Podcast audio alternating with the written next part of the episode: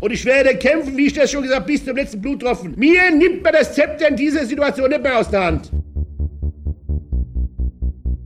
Man darf natürlich Härte nicht mit Unfairness verwechseln. Und ich glaube, es wird bei uns in der Oberliga nicht hart genug gespielt, aber doch sehr unfair. Und das ist natürlich auch oft äh, Anregung für die Zuschauer, dann zu unsachlichen Sprechchören oder zu Ausschreitungen in den Zuschauern auf den Zuschauerrängen zu kommen. Und so ist das eine Möglichkeit, doch die Atmosphäre auf den Sportplätzen auch zu verbessern, indem man wirklich äh, versucht, äh, hart zu spielen, aber nicht unfair. Ich bin eigentlich fassungslos. Kann doch alles nicht normal sein, sowas. Herzlich willkommen und Glück auf zu einer neuen Ausgabe des Podcasts von Brennpunkt Orange. heutiger Gast lief eins für die glorreiche BSG Motor Weimar auf und sorgte mit einem weißen Strich auf der Berliner Mauer für große Beachtung und Unruhe bei der DDR-Staatsführung. Heute ist er Schriftsteller und Publizist wunderbarer Bücher und Texte mit Bezug zum Zonenfußball. Er schrieb einmal im Magazin Elf Freunde. Tradition ist ein trockener Furz im Wind des fußballerischen Ein und Alles. Alles andere ist das Gewäsch alter Männer, die in ihrem Leben zu viel in zugigen Stadien standen, ohne Dach auf dem Kopf und Kissen unterm Arsch. Oder etwa nicht? Und die Antwort auf diese Frage will ich mit Frank Willmann in der heutigen Ausgabe besprechen. Servus und vorab vielen Dank für deine Gastfreundschaft. Ja, hallo mein lieber Dani, ich freue mich bei dir mitmachen zu dürfen. Du bist 1900 1963 in Thüringen geboren. 20 Jahre war Weimar deine Heimat. Wie würdest du deine Kindheit in Thüringen oder damals in Weimar äh, beschreiben? Relativ glücklich. Meine Eltern waren sehr friedliebende Menschen, haben mich nie geschlagen und haben mich auch eigentlich immer machen lassen. Sie waren Kommissionshändler, hatten sehr viel zu tun. Und ich habe viele Freiheiten genossen. Sie haben mich auch nicht politisch irgendwo eingeordnet. Im Gegenteil, sie haben ähm, mir das immer zugetraut, dass ich meinen Kopf zum Denken nutzen kann und insofern Elternhaus super. In der Schule habe ich relativ schnell Probleme bekommen, weil ich mich nicht in die DDR-Kastenform habe hineinpressen lassen. Das führte dann zu, dazu, dass ich äh, in Kirchenkreisen untergekommen bin, obwohl ich überhaupt nicht ähm, gläubig war. Aber das war halt der einzige Pfarrer in Weimar oder der einzige Ort, der die Türen geöffnet hat für andersdenkende Punks, Hippies. Und äh, so bin ich dann auch sehr in relativ jungen Jahren mit 18 äh, mit der DDR-Opposition in Berührung gekommen und habe da viele hab Freunde gefunden. Äh, wir haben dann gemeinschaftliche Aktionen äh, geplant, haben den, wie das für anständige Menschen damals äh, sich, äh, wie es einfach wichtig war, oder zumindest für uns, äh, ich möchte jetzt nicht sagen, dass wir nur anständige Menschen waren, wir haben, waren auch nicht, äh, wir waren auch schwarz und weiß, aber den Wehrdienst verweigert, Aufruf zum Wahlboykott und das führte dann dazu, dass die Hälfte meiner Freunde im Gefängnis war ähm, im Herbst 83 und ich dann Ausreiseantrag gestellt habe und sechs Wochen später in Westberlin war. Du warst einer von mehreren Jugendlichen, die in Weimar aufbegehrten. Ähm, alle Macht der Fantasie wacht auf, verdummte dieser Erde und macht aus dem Staat Gurkensalat. Das sollt ihr an äh, Häuserfassaden gesprüht haben. Wie groß war so der Kreis derjenigen, die da so aufbegehrt haben?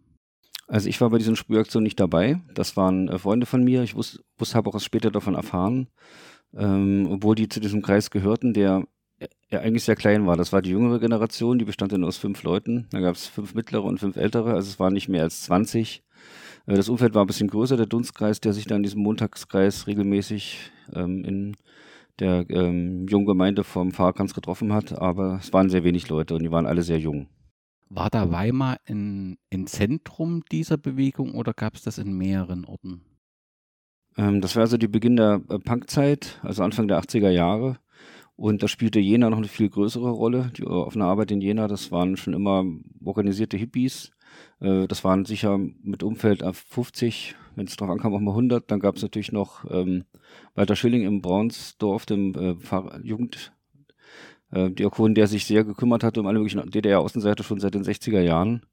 Das heißt, es gab so ein paar Pupen eben in Jena, dann den, äh, den, den Kranz in Weimar Musigmann in Erfurt. Also da gab es auch eine rege junge Gemeinde, die sich auch um die Außenseiter gekümmert hat. Das heißt, es gab da schon in Thüringen äh, diese drei Orte, wo es halt so eine Szene gab. Weimar war, würde ich sagen, die kleinste. Diese Unzufriedenheit, du hast gesagt, deine Eltern haben dich politisch nicht geprägt, sondern so fürs Leben geprägt, wie das Eltern tun. Woher kam dieser, diese, dieses Aufbegehren, diese Unzufriedenheit? Natürlich ist das im Nachhinein, klingt das immer logisch, dass man sich in diesem System, aber es sind ja auch viele, wie ich, das muss ich ja auch sagen, die nicht aufbegehrt haben, die erstmal alles aufgenommen haben und du warst aber von Anfang an sehr unzufrieden und passt es dort nicht hin. Also jeder Mensch reagiert anders auf Dinge. Der eine passt sich an, der andere blendet es aus und hat nur seinen beruflichen Werdegang im Blick. Ich möchte auch überhaupt nicht werten. Bei mir und meinen Freunden oder bei den wenigen Leuten war es so, dass wir äh, von Anfang an der Meinung waren, dass wir eine bessere DDR vielleicht aufbauen könnten, dass wir vielleicht auch ein linkeres, eine linkere DDR haben wollten und äh, haben uns versucht, am Anfang auch mit unseren Ideen einzubringen. Das war nicht möglich und sind dann automatisch bei der Kirche gelandet. Das heißt, wir sind auch nicht, äh, wir haben uns jetzt auch nicht als Staatsfeinde empfunden, gar nicht, aber wir sind ganz schnell dazu gemacht worden von der Stadtsicherheit, die ja sehr schnell dabei gewesen ist, wenn es darum äh, ging, aus einem Spatz einen Elefant zu machen und das ist dann unserer Gruppe auch widerfahren. Ähm, aber es war, ja, es war eine kleine Gruppe, es waren nachdenkliche Leute, die viele Bücher gelesen haben. Und vielleicht lag es daran, dass man durch die Welt der Bücher mit anderen Kulturen und Ideen in Zusammenhang oder in Verbindung geriet und sich daraus dann so eine bestimmte Renitenz äh, entwickelt hat, so ein permanentes Nachfragen und ein äh, Bohren nach ähm, anderen Alternativen letztendlich ist das ja immer eine kleine Zahl von Menschen, ähm, in, in, die in ihrer Jugend sich äh, halt idealistischen Idealen verpflichtet fühlt und ja, bei mir war es halt auch so. Wir kommen sofort auf das Jahr 1984 und deine, deine Ausreise. Es war ja, du hast gesagt, in Jena gab es eine ähnliche oder eine große Szene. Es war im Jahr 1983 wurde Roland Jahn als Mitbegründer der Friedensgemeinschaft in Jena ausgebürgert. Da war ja die Situation oder ein Grund war eine Traueranzeige für seinen Freund Matthias Domasch, mhm. Äh, der in, in, in Gera im, in der Stasi-Untersuchungsanstalt ums Leben gekommen ist. Wir haben in der Ausgabe 118 mit Roland Jahn sprechen können, der darüber berichtet.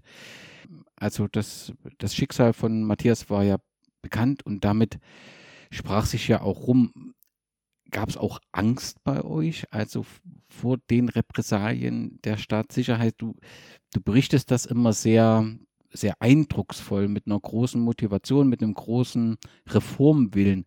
Aber das war ja schon dieser Druck der Stasi und dieser Tod, das war ja bekannt und sorgt ja auch für Angst. Bei euch nicht? Ähm, ich kannte Matthias Domasch und die Geschichte natürlich auch. Wir haben auch, es gab ja auch danach in, in, zum Beispiel Jena Liedermacher, dessen Namen ich jetzt vergessen habe, der in Weimar äh, öfter auftrat. Natürlich alles illegal und konspirativ. Die Stasi wusste trotzdem Bescheid, weil aus unserem Kreis auch Spitzel äh, äh, äh, äh zu finden waren. Ähm, Angst, äh, wir waren, wir haben wirklich in den tiefen Leben, in den tiefen Glauben gelebt, dass 1984 die Welt untergeht. Also da hat George Orwells Buch eine große Rolle gespielt und wir waren diesem Repressionsapparat in der DDR äh, extrem ausgesetzt, weil so viele Freunde ins Gefängnis gekommen sind und Freundinnen, aber und ähm, bei mir hat sich dann so eine ähm, bei mir hat sich dann so eine Haltung wie jetzt erst recht entwickelt. Also ich kann das gar nicht mehr so genau definieren, wie das gekommen ist, aber ich habe da, ich habe einfach über die Leute gelacht. Also und habe gesagt, mach doch, wenn ihr mich ins Gefängnis stecken wollt, macht das. Also ich bin da, ich bin un unberührbar gewesen, also sie sind nicht zu mir durchgedrungen. Das lag zum einen ähm, an dieser Isolation, die wir in unserer Gruppe hatten und das, den Glauben daran, dass äh, der 84 das letzte Jahr ist, was die Menschheit erleben wird. Und zum anderen ähm, auch an der, an, an dem, an der, an der Macht, die mir die Bücher, Bücher gegeben haben. Also, dass ich mich in andere Welten begeben konnte und ähm, Literatur ist für mich immer ge äh, wichtig gewesen. Es gibt keine Seligkeit ohne Bücher und ähm, ich habe dann die DDR-Welt äh, nicht wahrgenommen, selbst in mein, als ich meine Lehrzeit hatte. Ich habe während der Pausen gelesen. Ich habe mich nicht mit den Arbeitern zusammengesetzt und Skat gespielt, sondern ich habe einfach Dostoevsky gelesen, Flaubert, Stendhal und bin so dieser Wirklichkeit entflohen und das hat mir äh, wirklich Kraft gegeben, wie mir es heute auch immer noch Kraft gibt, äh, zu lesen. Im Februar 1984 bist du aus, ähm, ging es in Richtung West-Berlin, hast du Weimar verlassen. Das heißt, du warst 20, 21 Jahre alt, das muss doch trotzdem in dir gearbeitet haben. Du lässt Familie, bleibt in Weimar, dein, deine Heimat bleibt zurück. Und das System der DDR ja, sah da noch nicht so aus, wie wenn das sofort zusammenbricht. Das bedeutet, du wirst sie sehr, sehr lange oder nie wieder sehen. Das war mir völlig egal. Ich habe Weimar als ein Nest empfunden, was mich einengt, äh, wo, äh, wo alles, äh, wo meine Fantasie zerstört wird, wo mir ständig ähm, Steine in den Weg gelegt werden. Das, ich wollte da einfach nur noch weg. Ich hatte ein gutes Verhältnis zu meinen Eltern, die wussten aber über meine Aktivitäten eigentlich überhaupt nicht Bescheid. Ich bin also mit 17 ausgezogen, in irgendwelchen Buden gewohnt, bei Frauen äh, und habe wirklich, wirklich ganz, ganz schrägen Buden ohne Heizung. War mir wurscht. Ich wollte halt für mich sein, alleine und beziehungsweise mit anderen Gleichgesinnten äh, leben. Und ich hatte einfach genug von der DDR. Ich habe so viel hatte hab so, einfach zu viel Leid in, in, meinem Umfeld erlebt, Leute, die dann gebrochen aus dem Knast zurückkamen und das äh, wollte ich nicht haben. Also ich wollte nicht, ich hatte nicht das Gefühl, dass, wie du es eben auch schon sagtest, dass die DDR-Bevölkerung reif für eine wirkliche politische Veränderung gewesen ist. Das gab also ein, ganz wenig Leute, die ähm, man kann das sehr gut mit Russland vergleichen. Das war eine, eine ähnlich bleierne Zeit. Also die Menschen haben mitgemacht, äh, haben sie haben den Kopf geduckt und haben versucht, mit dem äh, Hintern an die Wand zu kommen und ähm, haben alles andere ausgeblendet. Und ich hatte dann nicht das Gefühl, dass ich jetzt wie Nawalny im Kerker schmoren musste, 15 Jahre, um irgendwas zu verändern, sondern ich habe mir gedacht, scheiße, überlass dir im Schicksal und äh, fahr endlich dahin, wo du von immerhin wolltest, nach Paris, Venedig, äh, London, äh, Tanga, Tansania. Und deswegen habe ich diesen Antrag gestellt. Der, es dauerte, also insgesamt dauert es drei Monate. Nach sechs Wochen hatte ich die Bestätigung. Dann, dann musste man nochmal so ein Verfahren durchlaufen. Und äh, am, am 1. Februar, nee, Quatsch, am, am 15. Februar äh, 1984 war ich dann in Westberlin und das war großartig. Wie funktioniert rein praktisch diese Ausweisung? Es war keine Ausweisung, es war eine Ausreise. Ausreise, ja. ja. ja. Also das bei Roland Jam ist ausgewiesen worden, beziehungsweise ja, aber das, du stellst diesen Antrag, berufst dich auf, oder ich habe den Antrag gestellt, mich auf die auf Helsinki äh, berufen, also die freie Wahl des äh, Wohnorts und so weiter und ähm, und habe dann, das war ein Satz, das habe ich abgegeben, wurde wieder mir zurückgegeben. Ich habe es äh, per Einschreiben überall hingeschickt. Äh, es gab ja damals auch Anwälte, Viele, die drei Viertel von denen haben sich später als Stasi-Spitze entpuppt, aber von denen hat man doch bestimmte Informationen bekommen. Also ich wusste, wie ich vorgehen muss und hatte oft Kontakt mit Stasi und habe da einfach auf Stur geschaltet und gar nichts gesagt, aus dem Fenster geguckt. Und die waren dann der Meinung, dass ich aus irgendeinem Grund ausreisen dürfte. Andere haben sie versucht zu kriminalisieren äh, oder zur Armee eingezogen. Okay, ich wollte Bausoldat werden, das äh, war für mich auch klar. Und ähm, dann äh, habe ich die, eben diese Genehmigung bekommen und dann hat man noch einen Monat, glaube ich, Zeit gehabt, um bestimmte, es gab Laufzettel, war völlig albern.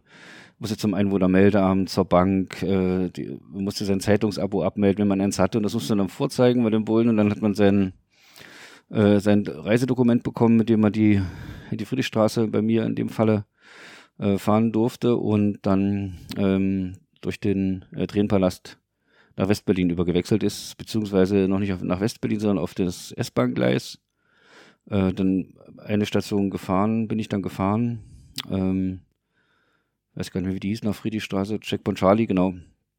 Und da haben mich dann Bekannte, also Hippies, Alte, die waren dann schon 25, haben mich dann empfangen und die haben mir dann in Kreuzberg gleich, ähm, haben mich dann aufgenommen und das war einfach großartig. Es war, die Welt war, es war, Westberlin, es war eigentlich kalt und regnerisch, aber ich bin dort ausgestiegen und die Lichter blinkten wunderbar. Und äh, es war einfach, es war das, was ich unter Freiheit mir vorgestellt habe, was mich dort erwartet hat. Das heißt, du warst in dem Moment wirklich glücklich. Ja. Also ich bin auch die ganze Zeit, äh, die nächsten, es gab ja noch fünf Jahre die DDR, gab da auch nicht, ich hatte zwei Albträume, immer wiederkehrende, und zwar ging es mal darum, dass ich an der Grenze stehe und zurück in den Westen muss. Und dann passiert dann alles Mögliche. Erschossen werden, äh, eingeknastet, irgendwelche surrealen Geschichten. Also es gab so das, äh, es gab verschiedene Traumenden. Aber ansonsten habe ich mich mit meinen Eltern und Freunden in, in Tschechien getroffen. Also das war ja möglich und, ähm, und habe also niemals, auch nicht einmal den Tag bereut, aus diesem Scheißland äh, verschwunden zu sein. Wie war die Reaktion deiner Eltern? Na, die haben ähm, von meinem, ich habe den Antrag gestellt, ich habe ihnen das nicht gesagt. Und am Tag, als der genehmigt wurde, haben sie Besuch von der Staatssicherheit bekommen in ihrem Laden. Und die Stasi hat ihnen gesagt, dass ich ähm, ausreisen werde. Das war dann so ein bisschen kompliziert, ähm, ihnen das zu erklären, warum ich sie da, also warum ich sie damit nicht belasten wollte, aber sie haben es dann auch verstanden. Ähm, ja, die waren, natürlich hat sie das sehr mitgenommen. Klar. Aber ich, ich war einfach nur froh und glücklich und hab, äh, konnte sie zwar nicht mit meiner Fröhlichkeit anstecken, aber habe ihnen zumindest versucht, das Gefühl zu geben, dass es, dass es alles schon läuft und dass ich keine Gedanken machen soll und dass ich jetzt äh, da lande, wo ich hingehöre. Du hast mit deinem Vater dann in Tschechien Fußballspiele besucht, stimmt das so?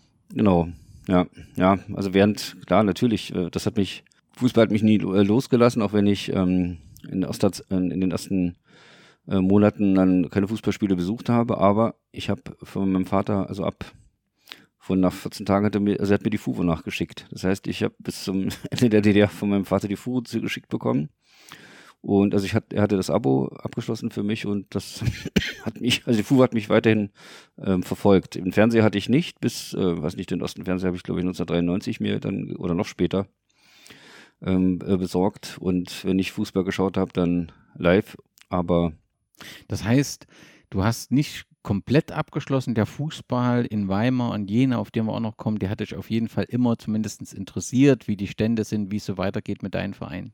Genau, und da ich ja in Westberlin war, konnte man auch äh, DDR-Fernsehen empfangen und es gab damals so ein, zwei Kneipen, eigentlich ganz, ganz wenig Kneipen, bis äh, aus 1990 hat das geändert, wo man ähm, äh, Fußball gucken konnte und ich habe zum, zum, auf das äh, Lok, Lok Leipzig-Spiel gegen Bordeaux gesungen mit dem legendären von René Müller verwandten äh, Elfmeter der sie dann ins Endspiel geführt hat. Und also ich habe das äh, immer verfolgt. Die Hörerinnen und Hörer werden sich natürlich fragen, wann geht es denn endlich mal um Fußball? Aber deine Geschichte ist so wichtig, um das auch zu verstehen, deine Sichtweisen und so interessant, dass ich auch die Aktion Weißer Strich unbedingt ansprechen muss. Mit der Aktion Weißer Strich gab es für dich und die Gruppe von fünf plötzlich deutschlandweite Aufmerksamkeiten, sowohl im Osten als auch Westen. Was war der Gedanke hinter diesen Aktionen, einen weißen Strich auf diese, diese Mauer in Berlin zu zeichnen? Ja, die Leute, die da mitgemacht haben, das waren alles ausgereiste äh, Weimarer, die alle also zu diesem Kreis gehörten, von dem ich äh, von erzählt habe. Mit einem habe ich auch ähm, Musik gemacht bei der Band Ernst F. Fall Kriepers. Ich war nur kurz dabei, eher länger. Er hat sich später auch als Stasi-Spitzel äh, gezeigt. Dann war sein Bruder dabei, der Grafiker gewesen ist. Dann mein Freund Frank Schuster, mit dem ich ein bisschen Musik, Super 8 Filme und gesch geschrieben habe. Und dann noch Wolfram Hasch, der auch äh, geschrieben hat. Also das war der Kreis, der das gemeinschaftlich unternommen hat. Wir sind, wir waren, ähm, die sind so bis 85 alle ausgereist. Einige aus dem Gefängnis, wegen, also wegen, dort saßen wegen äh, Wehrdienstverweigerung oder Aufruf zum Wahlboykott oder anderer politischer Delikte. Und äh, wir haben uns dann wieder getroffen hier, haben zusammen Literaturzeitschrift herausgebracht. Es gab zwar nur eine Nummer, aber immerhin eine, Pik Ass. Und haben uns halt regelmäßig getroffen und die, weil wir alle auch in Kreuzberg wohnten, waren wir natürlich permanent äh, von der Existenz der Mauer ähm, die hat uns einfach bedrängt. Die war für uns ein wichtiger Ort. Es gab damals auf Westberliner Seite sehr viele also Türme, wo man in den Osten gucken konnte und wo sich dann nachts beim Bier die Ossis, viele Ossis äh, eingefunden haben, um ihre leeren Bierflaschen äh, in den Westen zu werfen. Äh, Quatsch, in den Osten natürlich.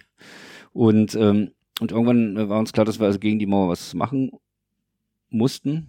Wir haben jetzt nicht an Sprengstoffattentate gedacht, sondern an eine ironische Kunstaktion äh, die Gruppe war sich uneins, äh, ob das jetzt eine politische Aktion ist oder eine Kunstaktion. Ich war da, habe zu der Fraktion Kunstaktion gehört.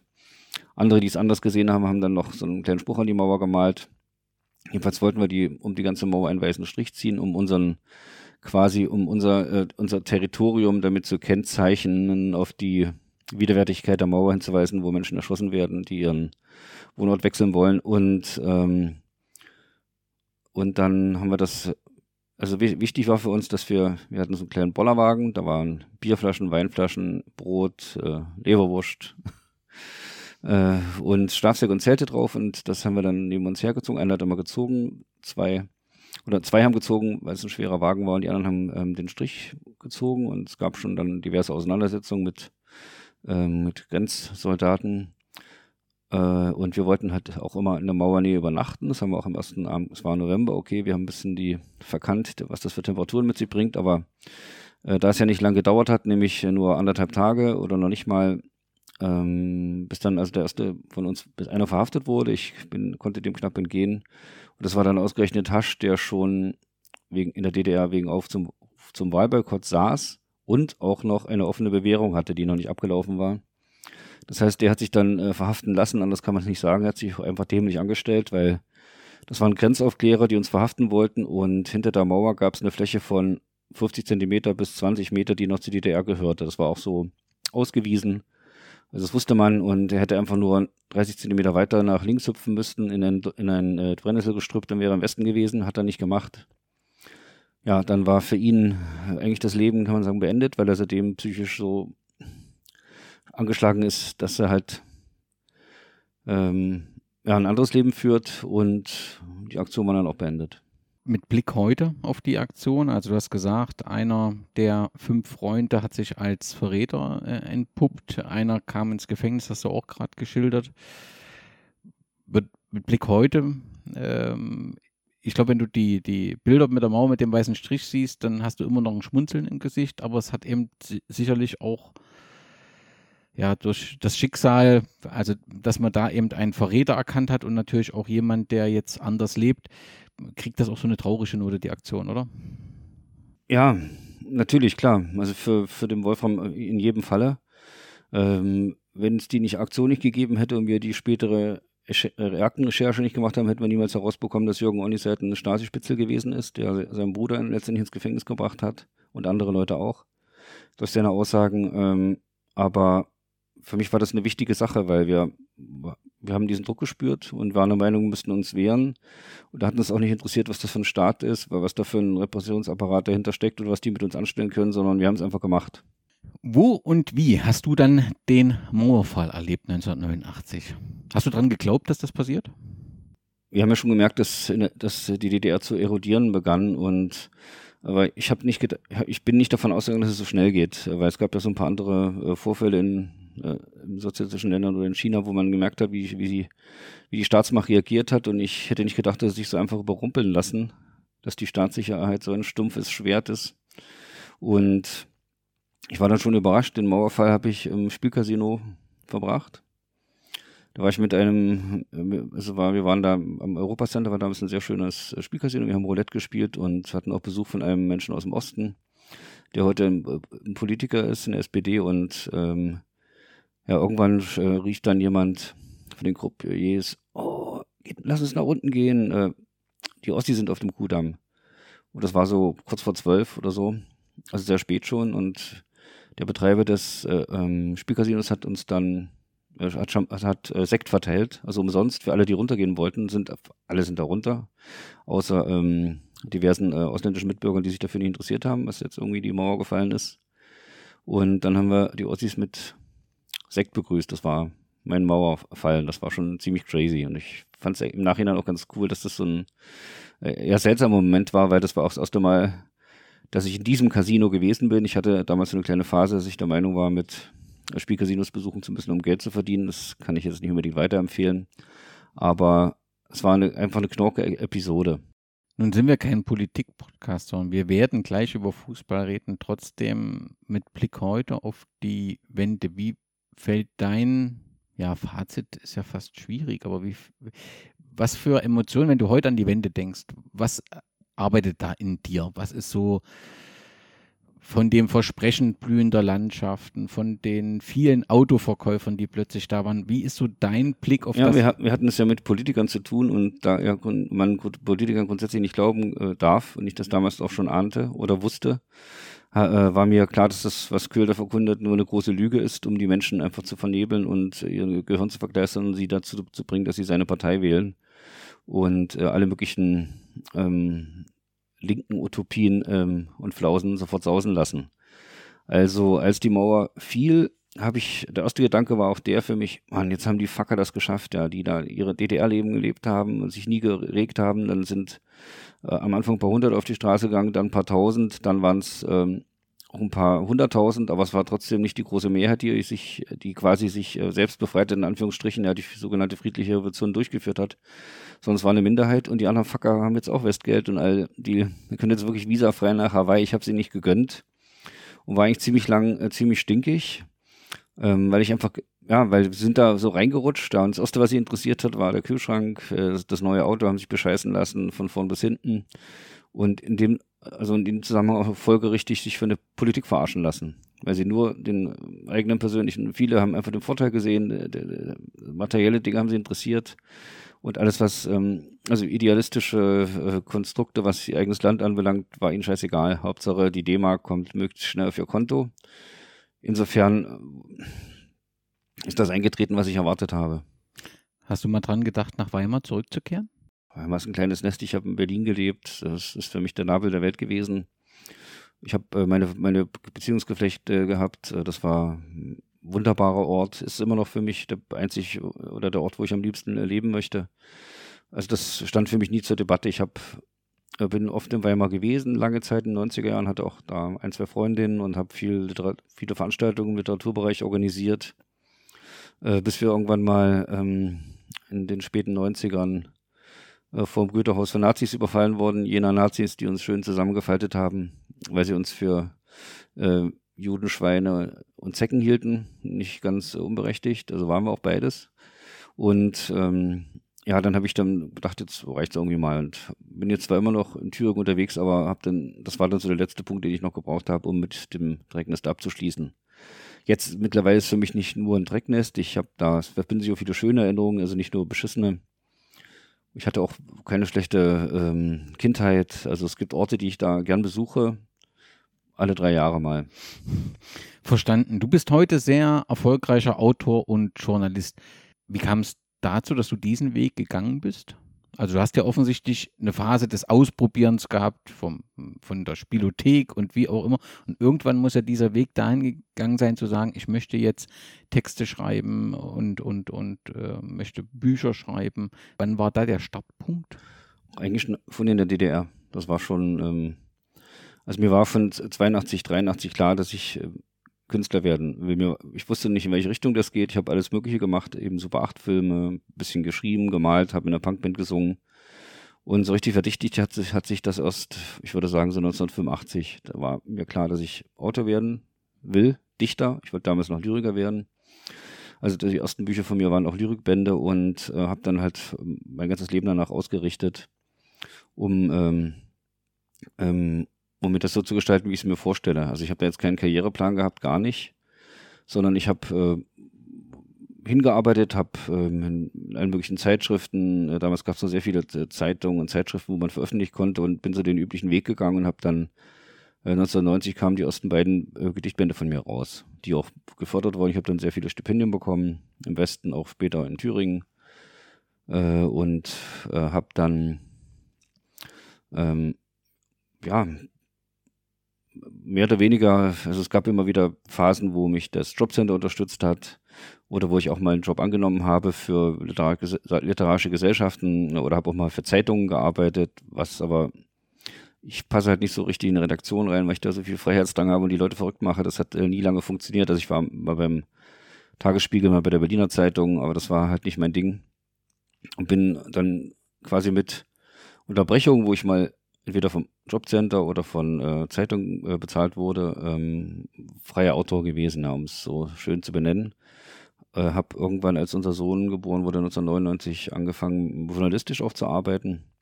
Also das erste Unionbuch kam 2000 raus und äh, viele andere Fußballbücher. Das hat unmittelbar was mit der Geburt unseres Sohns zu tun, weil ich dann äh, ja das den Wind, den Wind des ernsten Lebens um meine Nase verspürte und der Meinung war, dass ich jetzt irgendwie doch auch Geld verdienen müsste und ähm, das hat auch ganz gut funktioniert. Also wir haben das gut hinbekommen. Meine Freundin ist auch Autorin und ähm, das hat ja gut hingehauen.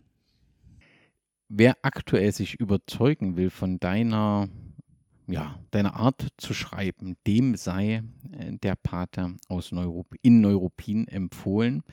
Und damit hast du offensichtlich gerade aktuell einen richtigen Knaller gelandet.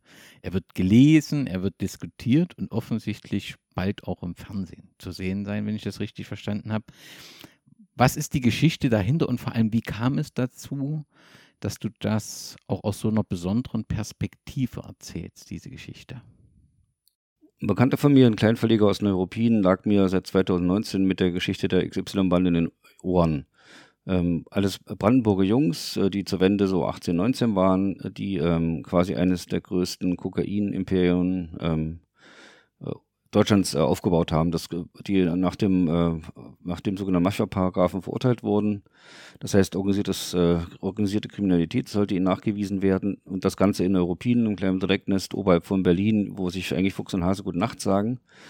Das hat mich, äh, ich fand das irgendwie amüsant, habe auch einen Text dazu gelesen, dann habe ich aber gedacht, okay, Ausflug in die Kriminalität, nö, hatte ich bisher nicht und es denn, man zählt Hooligans äh, auch unter diesen äh, unter der, der, dem Begriff Kriminelle und ähm, dann habe ich da, der hat mir aber immer wieder in den Ohren gelegen und irgendwann, da war ich noch Trainer der deutschen Schriftstellernationalmannschaft, die wir in Berlin Mitte jeden, ähm, jeden Mittwoch trainierten und auch immer öfter auf dem Platz Fußballspiele äh, ausüb, äh, also gegen andere Mannschaften gespielt haben. Dann kamen plötzlich die, die alten Herren von MSV Neuruppin und da war der Pate von Neuruppin, der, äh, der Namensgeber des Buchs, war mit dabei. Das hat dieser Mensch aus Neuruppin so schön eingefädelt und wir haben uns dann kennengelernt. Und er war mir auf allem sympathisch, weil er äh, auch genau wusste, wie er mich zu knacken hat. Nämlich, indem er zum Beispiel erzählte, dass er, als er dann im, äh, in, in Luckau ähm, in der JVA gewesen ist, also als er seine Strafe verbüßt hat, die er hat 14 Jahre bekommen, äh, dann hat er hat er mir gesagt, dass das ohne diese Süddeutsche Zeitung nicht überlebt hat, hätte. Und wer sowas sagt, der ist bei mir gleich ganz weit vorne, weil wenn Knacki Süddeutsche Zeitung liest, dann muss er ein ganz besonderer Mensch sein. Und das hat sich dann, ich habe dann auch eben ihn kennengelernt, habe äh, beim, ich habe, also wir haben uns bei dem Fußballspiel getroffen, dann haben wir uns äh, ein paar Wochen später wieder bei einem Fußballspiel getroffen, und zwar war das BFC Dynamo gegen VfB Stuttgart in der ersten Runde des DFB-Pokals. Da war er mit seiner Frau da, die ich auch sehr sympathisch fand. Ähm, was ich einfach völlig, überhaupt keine Gangsterbraut, sondern ein ganz feines, feiner Mensch. Und dann, ähm, ja, und dann habe ich sind wir ins Gespräch gekommen. Ich habe ihm dann, hab dann wieder ein bisschen überlegt, habe dann ähm, ihm nach ein paar Wochen besucht in der Europien. Da hat er dann ein paar von seiner Gang dabei gehabt, der Ex-Gang, der XY-Bande. Und ich habe ihm dann gesagt, wie ich das mir ungefähr vorstelle, nämlich, ich will die Geschichte nicht nacherzählen mit äh, quasi mit dem journalistischen Aderblick, sondern ich möchte die Geschichte so erzählen, dass sie dafür zuständig sind. Das heißt, die Protagonisten übernehmen das. Und nach ein bisschen hin und her haben sich dann auch darauf eingelassen. Und dann äh, habe ich ganz viele Interviews geführt und habe dann aus dem aus diesen Interviews das Buch gebaut mit Hilfe meiner großartigen Lektorin, weil ich hatte mich dann doch ein bisschen übernommen. Es war zu viel Material, das zu verdichten. Da hatte ich dann zum Glück Hilfe vom Verlag. Ja, und dann äh, kam das Buch raus ähm, im April und äh, fünf Tage später stand es auf der Spiegel Bestsellerliste. Das kannte ich nicht bisher von anderen äh, Büchern und Formaten und ja, dann war ich auch 14 Tage ein bisschen verwirrt, weil ich jetzt plötzlich über Nacht Bestseller-Autor geworden bin. Aber ich habe dann sehr schnell gelernt, die Vorzüge der ganzen Angelegenheit zu genießen. Und also jetzt kommt bald die vierte Aus Auflage raus. Ähm, und das wird verfilmt werden. Es gibt jetzt so eine Verhandlung zwischen diversen ähm, Filmproduzenten, äh, die das haben möchten. Also viele, die sich darum balgen, was auch nicht, äh, was einfach schön ist und gut. Und äh, ich jetzt auch bei dem Verlag Lasse Klett-Cotta ganz andere Möglichkeiten habe, Bücher, die Bücher so zu machen, wie ich sie möchte, weil ich jetzt Bestseller-Autor bin und dieser Stempel dann äh, natürlich bei einem kapitalistischen Unternehmen sofort verkaufsförderndes äh, Leuchten in die Augen projiziert. Herzlichen Glückwunsch äh, dazu. Das ist ein ganz äh, besonderes Buch, kann ich das äh, nur sehr empfehlen zu lesen. Wie leben denn die Mitglieder der XY-Bande heute ein ganz normales konservatives Leben, oder? Ja, die sind so langweilig wie wir zwei. Die haben äh, eine brave Familie. Äh, wohnen alle wieder, bis auf einen, also einer nicht, der Sergeant of Arms, also der Waffenmeister, der wohnt nicht in Europien, aber in der Nähe. Und alle anderen sind dorthin wieder zurückgekehrt, haben sich auch bewusst ähm, ihren quasi Mitmenschen gestellt mit ihrer Geschichte und ähm, ist nicht so, dass sie, dass sie da offensiv und mobsig auftreten, sondern sie sind ganz brave Leute, die sich geändert haben, die ihr Leben, damals Leben reflektieren, vielleicht bis auf einen, der noch so ein bisschen äh, dem hinterher trauert, aber die anderen äh, haben ihren Platz wieder gefunden und ähm, wollten auch in ihrer alten Heimat, die sie lieben, sich wieder ansiedeln. Und das wird auch von, der, von einem wirklichen Großteil der Bevölkerung Neuruppins äh, akzeptiert und äh, toleriert. Also es gibt natürlich Einzelne, die der Meinung sind, dass das Schwerkriminelle sind und dass die eigentlich lebenslang weggesperrt werden müssten. Aber die Mehrheit sieht das so, dass das dass jeder Mensch eine zweite Chance verdient. Sie haben keinen umgebracht. Ähm, man muss auch dazu sagen, dass ähm, von direkt nach dieser Tat, als die Verhaftungswelle stattfand, ist trotzdem ein, damals schon eine breite Mehrheit der Europiner die ganzen Aktionen von der Bande positiv gesehen haben, äh, weil es waren ihre eigenen Leute. Also es waren immerhin, es waren quasi Jungs von hier, die dafür, die dafür zuständig waren und nicht ähm, äh, Menschen aus einem anderen Kulturbereich, die sich dann in Europa niedergelassen haben, sondern es waren ihre eigenen Leute. Und das, und sie haben es halt geschafft, Millionär zu werden. Das war der Antrieb, war Geld, Geld zu verdienen, reich zu werden.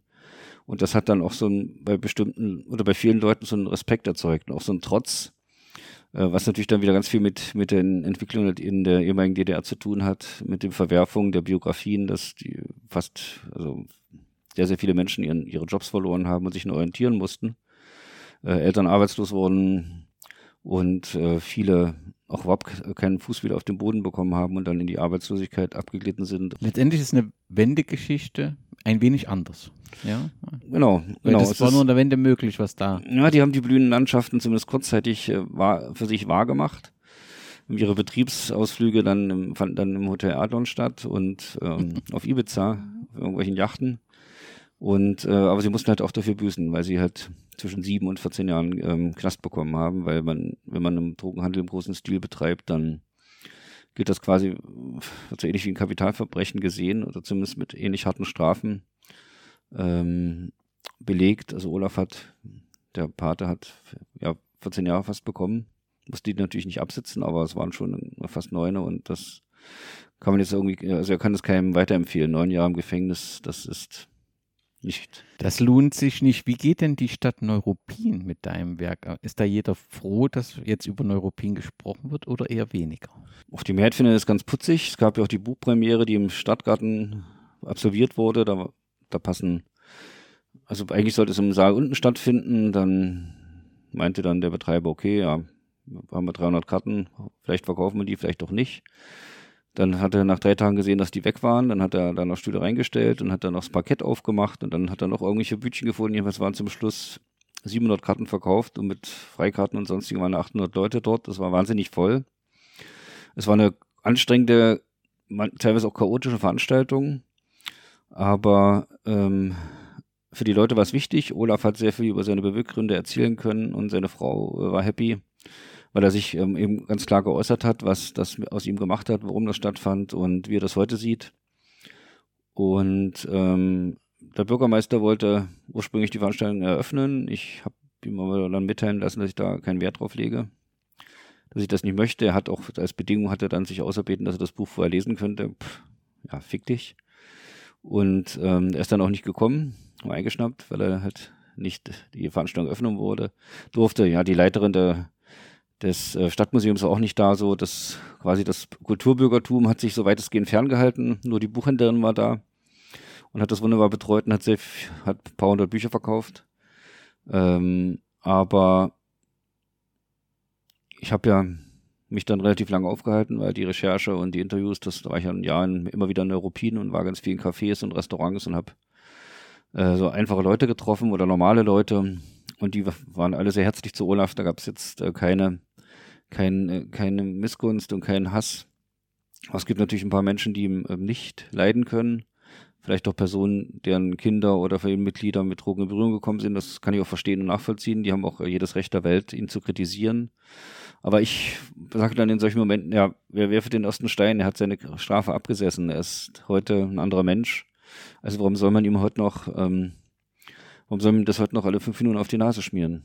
Du bist ja viel mit Lesungen auch so in Fanprojekten, wo, wo mal 10 da sind, mal 20, mal 30, vielleicht auch mal 50, aber vor 700 zu lesen, das ist doch fantastisch, oder? Ja, das war schon ganz schön äh, heavy. Zum Glück gab es von allen Seiten Scheinwerfer, sodass man das Publikum gar nicht so gesehen hat, weil man so aus, wir waren so ausgeleuchtet, weil auch gefilmt wurde und natürlich sehr viele Journalisten da waren.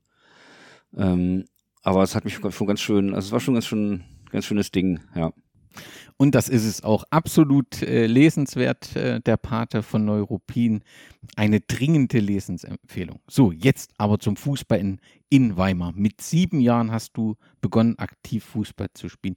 Wie passierte das? Wie kam denn der Fußball in dein Leben?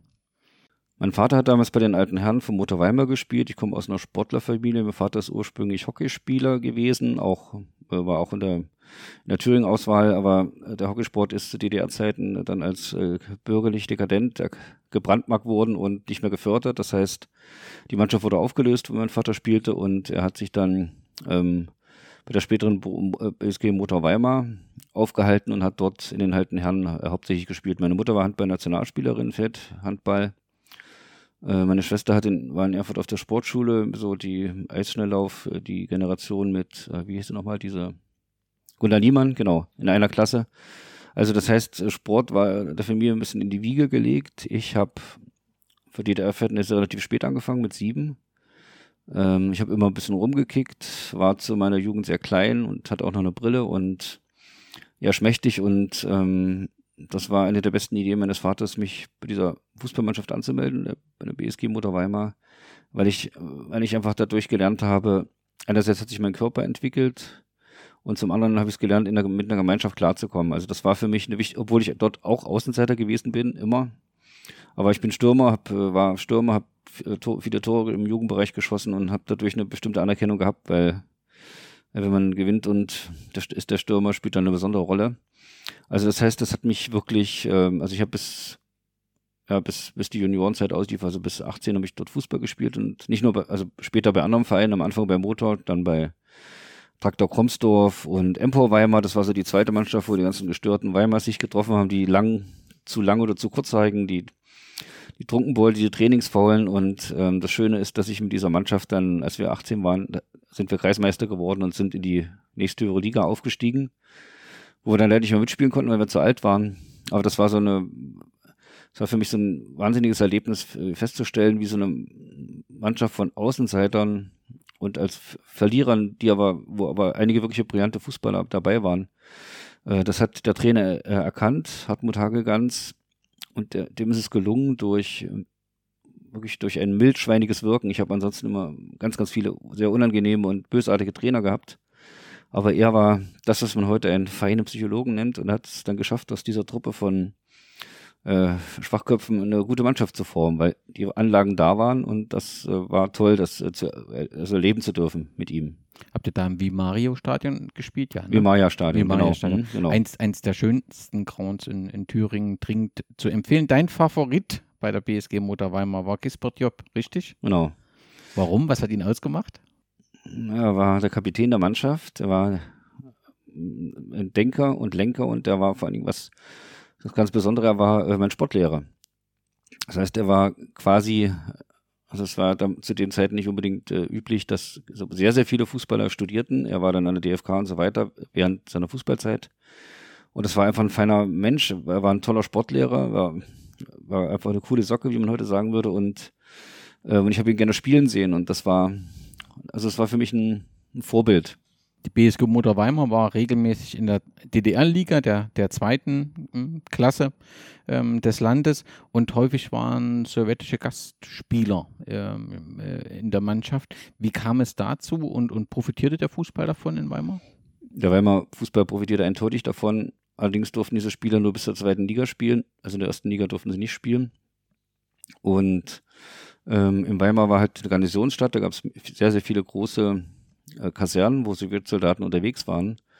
Und äh, irgendwann gab es halt die, gab's diese Erlaubnis, dass ähm, Sowjetsoldaten, also Offiziere, es waren alles Offiziere, es waren keine Soldaten, es waren alles Offiziere, die sich für mindestens für fünf Jahre verpflichtet hatten, also Unteroffiziere aufwärts, die äh, dann äh, mitspielen durften. Und das war, für Weimar war das äh, großartig. Es gab das Landmaschinenbaukombinat Fortschritt mit dem was in Weimar ähm, ähm, Mähdrescher hergestellt hat. Und, und Trägerbetrieb war da. Genau, genau. Und da floss auch ein bisschen was. Das heißt, es war so ein gegenseitiges ne Geben und Nehmen. Die Sowjetsoldaten haben gemerkt oder ihre ähm, Kommandeure, dass das für die Soldaten gut ist, wenn sie in andere Bereiche kommen. Und es führte jetzt nicht zur Verbrüderung mit Sowjetsoldaten, weil sie uns, weil wir sie immer als Besatzer gesehen haben. Aber es hat zumindest zu Annäherungen geführt.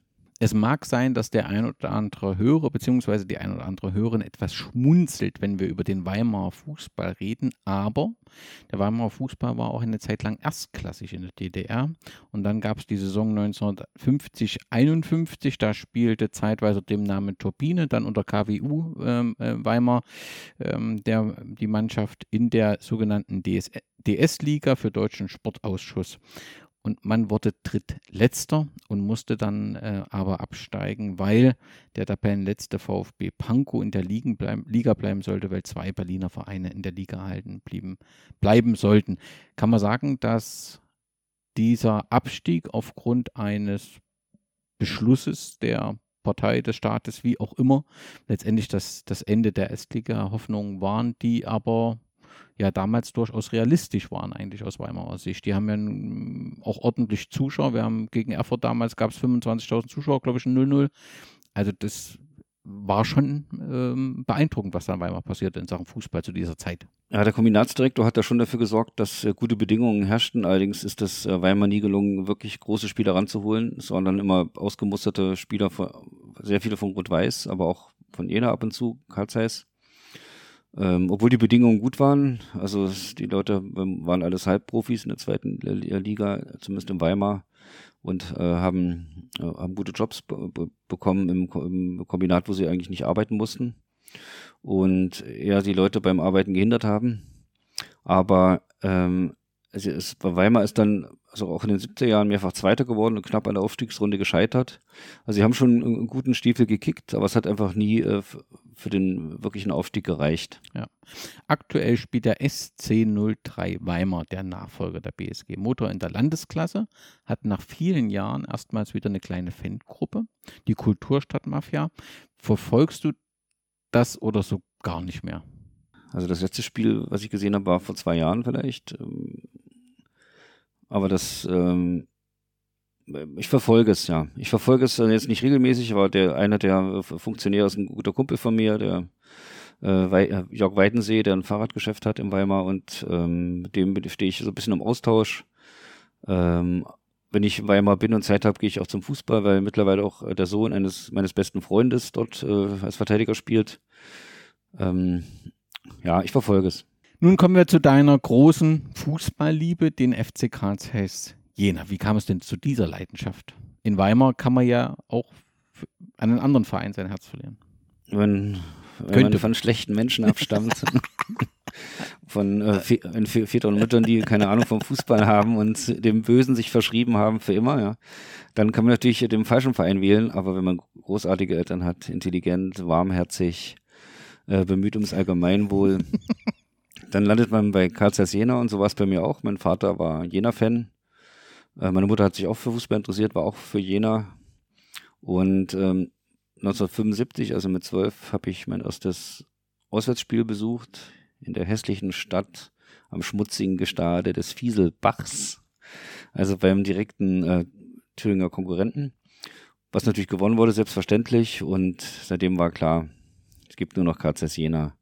Also seitdem habe ich dem Verein mein Herz geschenkt, war mit meinem Vater dann bei Spielen und bin dann ähm, so mit 14, 77 ging das los. Relativ regelmäßig mit dem Zug mit Freunden aus Weimar nach Jena gefahren. Bist du Mitglied? Ja, seit, ich glaube, vier, noch vier Jahren, ich habe 20 20-jähriges.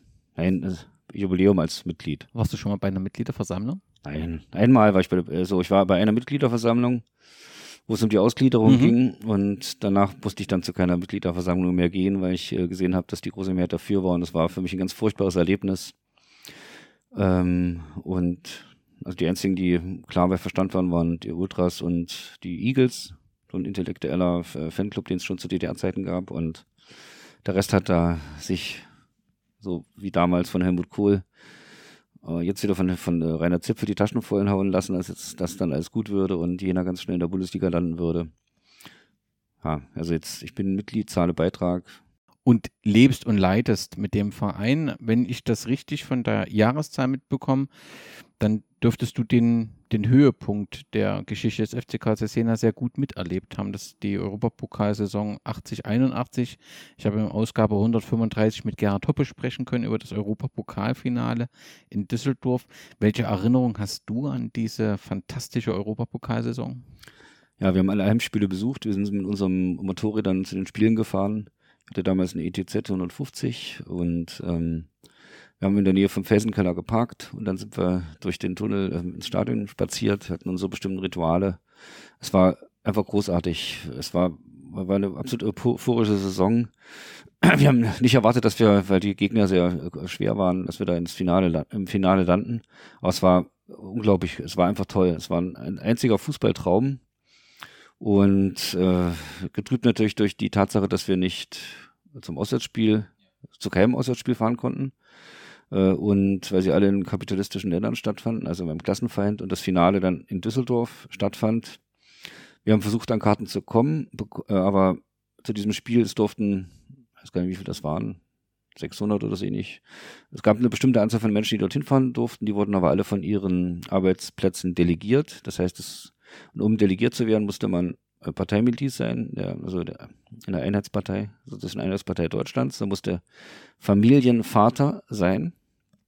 Vater, Betonung auf Vater, äh, weil ja nur Männer zum Fußball gegangen sind in der DDR, was nicht stimmt, aber zumindest hat man das so gesehen. Und man brauchte ein Führungszeugnis der Staatssicherheit. Wenn man diese drei Sachen gehabt hat, konnte man mitfahren. Das war natürlich bei uns illusorisch. Wir waren Lehrlinge, Studenten, Schüler.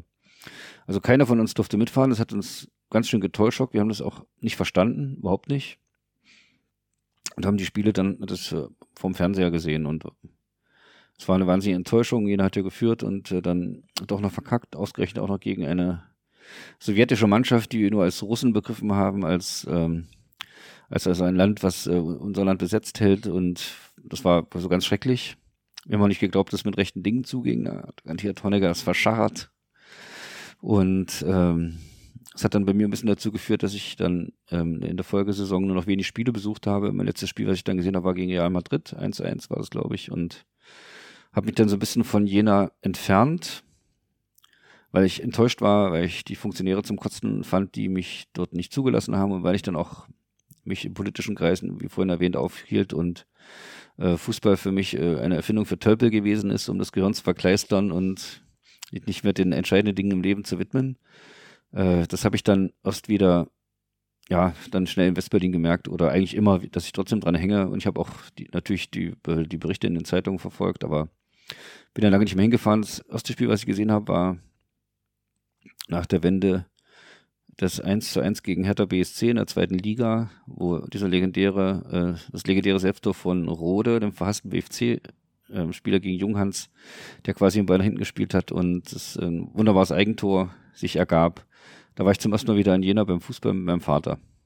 Aber nochmal zurück. Du hast das durch den Abschluss, den ich ja verstehe, so ein bisschen, ja, also du hast da Erinnerungen an ein Finale, bei dem du nicht teilnehmen konntest, aber dieses Spiel gegen AS Rom, da live dabei gewesen zu sein, das hat ja wirklich Geschichte geschrieben. Das muss ja eine unglaubliche Stimmung in diesem Stadion gewesen sein nach diesem 4 zu 0.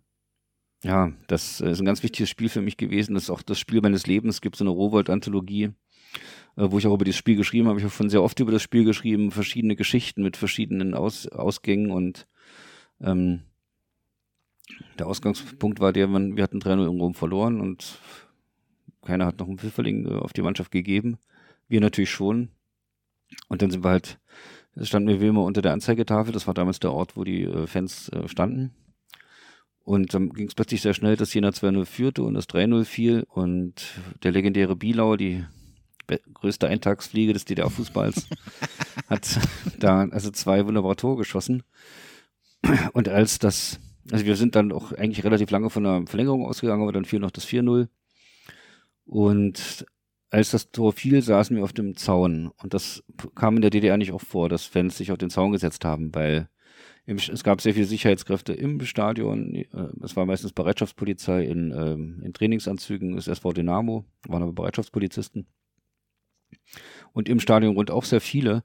Aber selbst diese Leute waren gebannt und gefesselt von diesem Spiel. Also die waren, waren völlig äh, hin, und weg, weil das so äh, einfach so ein, der Underdog besiegt, sowas gibt es heute nicht mehr im deutschen Fußball, ist ein Underdog, irgendwie was zu sagen in der Bundesliga, gleich gar nicht. Aber es wurde 4 gewonnen, wir sind dann, ich auch, auf das, wir sind runtergeklettert. Und auf die, auf die, es gibt ja dieses schöne äh, Bild, was völlig verwackelt ist, wo man mich aber auch sieht drauf, wie ich mit mit offenen Armen auf Konrad Weise zurenne und äh, das war, also das war wirklich ein Traum, es war Wahnsinn, das war das größte Glück, was man im Fußball empfinden konnte als Zuschauer oder Fan.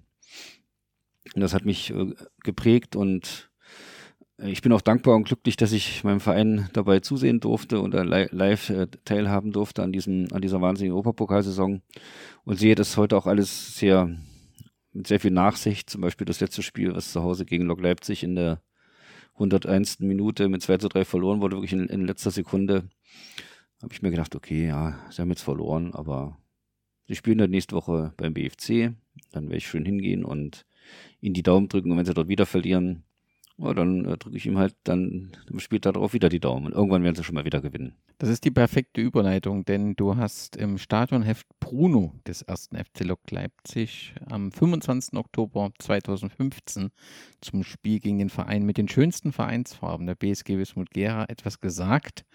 Vielleicht sehen wir uns 2022 ja in Jena zu einem Punktspiel der dritten Liga. Mehr ist für den FCC und Lok nicht drin. Nun gab es vor wenigen Tagen eben das Aufeinandertreffen von Lok und Jena, dies aber in der vierten Liga.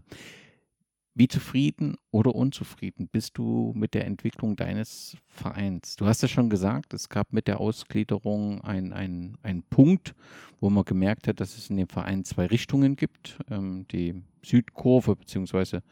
die da eine klare Position ähm, bezogen, wie viele, wie du ja auch.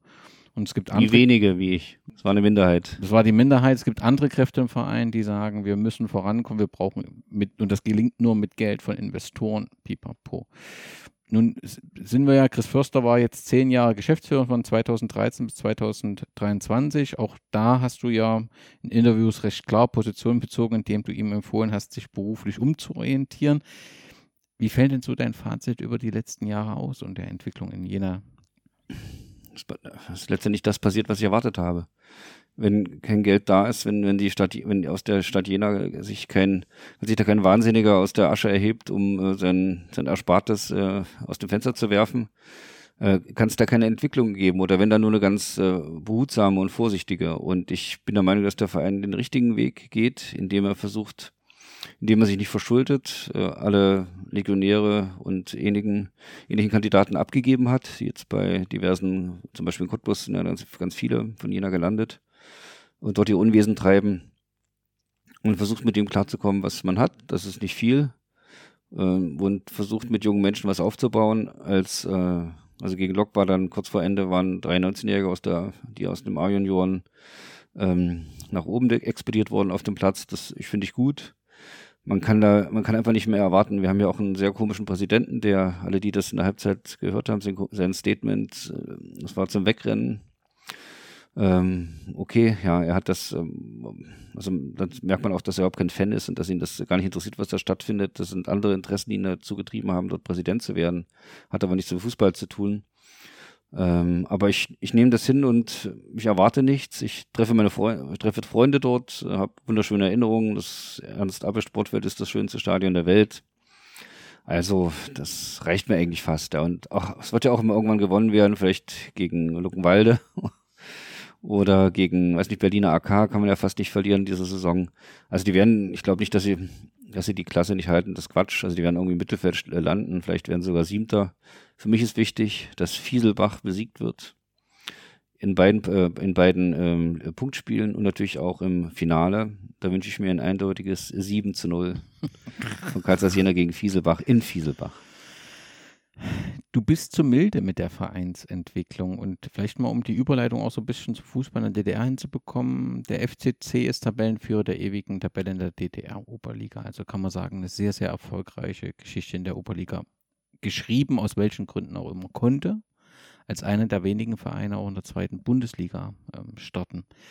Hat eine unglaublich große Fanszene, die sehr aktiv ist und damit auch einen großen Rückhalt und hatte mit Blick von mir, vielleicht habe ich jemanden vergessen, nie so ein Hans-Jürgen Otto wie Dynamo Dresden das hatte. Warum gelingt es trotzdem nicht, sich so langfristig in der zweiten Bundesliga oder jetzt dritte Bundesliga zu etablieren? Ist es wirklich alleine eine Frage des Geldes? Klar. Also das, der, der Fußball wird vom Geld bestimmt. Das, äh, also Jena hat so ein paar kleine Standortnachteile. Zum Beispiel ist es zuerst auf der Name FC Karl Zeiss Jena. Das heißt, es ist sehr schwierig, einen großen Sponsor zu finden, der nicht aus der Region kommt und äh, sich bei dem Verein einkaufen möchte, weil er immer weil natürlich der, der Weltkonzern Carl Zeiss äh, im, im Namen erklingt. Äh, das hat damals äh, sogar mal dazu geführt, dass man kurzzeitig äh, FC Jena hieß, mal ein Jahr, was ein totaler Quatsch war. Also zumindest auch sich, es gab so die, die Überlegung, sich äh, zurückzubenennen, weil es ja letztendlich ist Weimar, äh, FC Karlsruhe Jena nichts anderes als äh, Bayern Leverkusen, nämlich ein Werksclub. Ähm, und von dem größten Kombinat, was in der DDR gab, Karl Zeiss war, also das war das wichtigste Kombinat mit den meisten Angestellten und der ähm, Kombinatsdirektor Biermann, lustigerweise, der saß auch gleichzeitig im Politbüro der SED und, äh, und ähm, dann zum anderen darf man auch nicht vergessen, dass ähm, der Verein ja ziemlich lange, fast zehn Jahre lang von einem belgischen Scheininvestor bestimmt wurde. Also Chris Förster war der Angestellte, der war nicht der Angestellte des FC Karlsruhe Jena, sondern der war der Angestellte von Roland Duchâtelet, dessen Atlatus Stadthalter nennen es wie du möchtest, er gewesen ist und von dem auch bezahlt wurde und nicht vom Verein. Und ähm, das hat dann auch als zweites dazu geführt, dass dann noch weniger sogenannte Investoren Lust hatten, äh, mit einem Verein sich zu engagieren, der eigentlich einem anderen Menschen gehört. Und der Duchatelet hat auch nie, der hat zwar immer mal wieder äh, Löcher gestopft, hat mal da 300.000 hingepackt, aber hat nie den großen Wurf gelandet, weil das auch gar nicht sein Konzept gewesen ist, ähm, um ähm, also richtig viel Geld in, in, die Hand zu nehmen, um den Verein nach oben zu bringen. Äh, Jena ist nach äh, Bruttosozialprodukt die reichste Stadt des Ostens. Es, die Mieten sind in astronomische Höhen gegangen. Es gibt da einerseits die Uni, aber auch Technologieunternehmen, die sehr stark sind. Trotzdem hat sich da bisher noch keiner bereit gefunden, Geld zu investieren. Langfristig Karl Zeiss hat auch äh, Zeiss, also hat Karl Zeiss hat auch kein Interesse. Die machen so ein bisschen Kleinsponsoring, aber das ist ähm, hat auch was mit der Philosophie des Unternehmens zu tun, dass sie im Fußball einfach nicht investieren, zumindest Stand heute. Und deswegen sind wir da, wo wir jetzt sind. Ich habe lange damit gehadert. Ich fand auch sehr, sehe ich auch immer noch so, dass sich die Ossis äh, zur Wiedervereinigung vom DFB über den Nuckel ziehen haben ziehen lassen, indem sie dem Diktat des Westens sich gebeugt haben, mit diesem Arschloch Moldenhauer ganz vorne. Aber dafür, darüber habe ich viel geschrieben, kann man alles nachlesen. Ich habe eine klare Meinung dazu, aber ich bin jetzt halt milde. Ich freue mich, meinen Verein besuchen zu können. Ich bin gesund. Äh, viele Bekannte von mir sind dem Suff ergeben oder sind sonst wie vom Pferd gefallen. Also mir geht's gut, ich genieße das Leben und da ist mir das eigentlich auch egal, in welcher Liga. Du hast ein Buch verfasst zum Fußball in der DDR, oder du hast mehrere Bücher verfasst, aber eins heißt Zonenfußball von Wismut Auer bis Rotes Banner drin Willers Haken. Der Begriff Zone ist ja eigentlich eher so ein Begriff, den man im Westen genutzt hat. Im Osten hat man eigentlich nie Zone gesagt. Warum hast du den so gewählt? Also mir ist das zumindest gleich mhm. irgendwie aufgestoßen. Ja, das stimmt. Äh, und deswegen habe ich es auch gemacht, weil ich nämlich die Ostis und Ostjäger ärgern wollte. das ist gelungen. Der Verlag hat dann, äh, das war noch damals im Eulenspiegel Verlag, der jetzt äh, mittlerweile äh, nicht mehr existiert. Aber die waren auch unzufrieden damit, aber ich habe mich da damals nicht erweichen lassen. Es war im Nachhinein vielleicht nicht sehr schlau, aber ich habe meinen Willen durchgesetzt. Das ist auch manchmal wichtig bei Verlagen, dass man dann also gnadenlos bis zum Ende das macht, was man äh, meint äh, machen zu müssen. Und äh, viele Ossis waren ein bisschen erbost, andere haben dann vielleicht auch die Ironie dahinter erkannt. Einige, das war natürlich ironisch gemeint, einerseits ein Spiegel vorhalten, aber andererseits ähm, bin ich als Fan von Karlsruhe Jena auch selber eine von, von ihnen und ähm, erhebe mich ja nicht über sie. Ich habe auch nicht den kolonialen Blick aus dem Westen, sondern ich bin halt selbst Ossi, beschäftige mich mit, mit DDR oder ostdeutschen Themen. Äh, einige haben das nicht verstanden und haben mich dann nicht gemocht. Okay, damit muss man als Autor immer leben. Aber wenn man in so eine Entscheidung fällt und sich so positioniert, dann bleibt halt Kritik nicht aus. Nun hast du dich sehr intensiv sowohl mit dem Fußball, also das, was im Stadion und den Kurven passiert ist, beschäftigt. Wie würdest du denn die Kurven zu DDR-Zeiten beschreiben? Eigentlich war es ja immer Ziel von Staat und Polizei, möglichst alles unter Kontrolle zu haben. Im Stadion ist das ja faktisch nie möglich. Nein, es, wir haben die Anonymität der Massen. Die DDR, also es gab in der DDR wenig Möglichkeiten, sich im öffentlich ähm, oppositionell zu ähm, artikulieren. Es gab, es gab Punkbands oder Leute, die das öffentlich gemacht haben, sind im Knast gelandet wegen Verunglimpfung staatlicher Organe und so weiter. Es gab genug Gummiparagraphen, für die man dann verurteilt werden konnte oder erstmal weggepackt. Für einen Tag oder für ein Jahr. Im Fußballstadion war es möglich, wenig auch bei Rockkonzerten, in der Anonymität der Masse bestimmte Parolen zu rufen, die auch immer wieder auftauchten. Ganz wesentlich dabei die äh, verhohene Piepelung des BFC Dynamo, des Stasi-Vereins, wo zum Beispiel immer, wenn gerade mal wieder einer im Westen abgehauen war, dann nachgefragt wurde vom Publikum, wo bleibt denn der Eigendorf, wo bleibt denn XY, eben gerade im Westen gelandet war. Dann gab es auch diesen sehr beliebten Slogan, die Mauer muss weg, wenn halt das äh, hat sehr viel Spaß gemacht und es gab das ein bestimmtes Potenzial und da aber bei diesen Gesängen sehr, sehr viele Menschen mitgemacht haben, also eben weil es die Anonymität da war, waren es so viele, dass man der nicht habhaft werden konnte. Die Stasi hat versucht, in allen Fanszenen ähm, Spitze zu infiltrieren. Das ist mal gelungen, mal nicht. Es ist äh, fast, man kann sagen, dass es weniger gut gelungen ist als zum Beispiel in oppositionellen Szenen. Da haben sie äh, ertragreichere Spitze gehabt als beim Fußball. Zum Beispiel beim BFC Dynamo hat es sehr lange gedauert, bis sie da fähige Kräfte untergebracht haben weil ähm, der, die Renitenz oder die Kameradschaft unter Fußballfans doch sehr stark war. Ähm, das ist dann erst durchbrochen worden, als sie dann so Leute gefunden haben, denen sie mit Geld, äh, die sie einfach bezahlt haben, diese bezahlte Spitze. Aber der Fußball bot bestimmte Möglichkeiten. Die Kurven in der DDR waren Ansonsten äh, nicht der, also kein Hort der Opposition überhaupt nicht. Das war reine Pipelung, sich Luft machen. Da gab es keine, es war nicht ideologisch irgendwie verfestigt.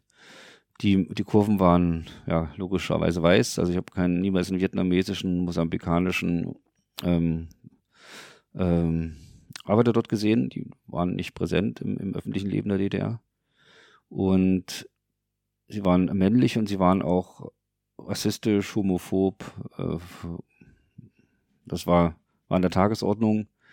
Also die Sprüche waren sehr handfest und auch sehr, waren einfach sehr rassistisch konnotiert und das war, also ich zum Beispiel Verunglimpfung von äh, Juden oder überhaupt jeder wurde verunglimpft. Das war ganz normal. Also es war, es gab, ich habe das auch mitgesungen. Ich habe mir auch lange Zeit keine Gedanken darüber gemacht, weil ich dachte, es gehört zur Kultur, zur Folklore und man macht das. Wir erleben das ja heute immer noch in, in Osteuropa, wo einfach noch ein anderer Bürgersinn herrscht und man da sehr, sehr leicht dabei ist, ähm, über Dinge über sich, über die, oder aus, also aus, äh, über die Lippe springen zu lassen, die man vielleicht besser lassen könnte, oder ich zumindest die heute lasse und auch äh, verachtenswert finde. Aber äh, er war auch nicht gewalttätig, das, aber es konnte sehr schnell passieren, dass sich so ein Volkszorn entwickelte, gerade bei BFC Dynamo ähm, da, aber der auch dann wieder sehr schnell verflogen war. Wenn die Leute dann wieder in ihren Bussen saßen oder, in ihr, oder nach Hause in ihren Wohnungen noch ein Bierchen getrunken haben, dann war es vorbei und am nächsten Tag, ja, hat es auch keinen mehr gejuckt. Nun, während heute relativ klar ist, wenn jemand Juden Jena ruft, dass er bewusst antisemitisch sich dort äußert, sagst du, ich habe das schon mal gelesen, dass du gesagt hast, damals gab es diese Rufe Juden Berlin. Ich habe nun äh, zehn Jahre weniger Fußballstadien Erfahrung als du, aber ich kann mich an Spiele auch erinnern, das ist mir tatsächlich nie irgendwie aufgefallen. Mir ist immer aufgefallen, dass man sich über die Kopfform des BFC-Keepers Bodo Rotwald lustig gemacht hat. Aber solche Juden Berlin, wie, wie, ordnest du das ein? Wo, wo kamen die zu DDR-Zeiten ein? War das im Prinzip zu sagen, die mögst, größtmöglichste Differenz zum Staat, der ja antifaschistisch war? Oder wo kam das her? Man könnte das vermuten, vielleicht mit der heutigen Brille kann man das so einordnen, könnte man das so einordnen, aber das stimmt letztendlich nicht. Sondern es hat was mit der, ähm, ja, mit der jüngeren deutschen Geschichte zu tun, nämlich mit dem, äh, mit der Zeit des Nationalsozialismus, das quasi für also diese Generation, die damals in die Stadien gegangen ist, das war ja quasi, das war so die zweite Generation nach dem Weltkrieg und äh, viele Väter, für, für, für, zu deren, also ihren Sprachduktus gehörte das. Der Jude war ein verachtenswertes Wesen, das war Ungeziefer.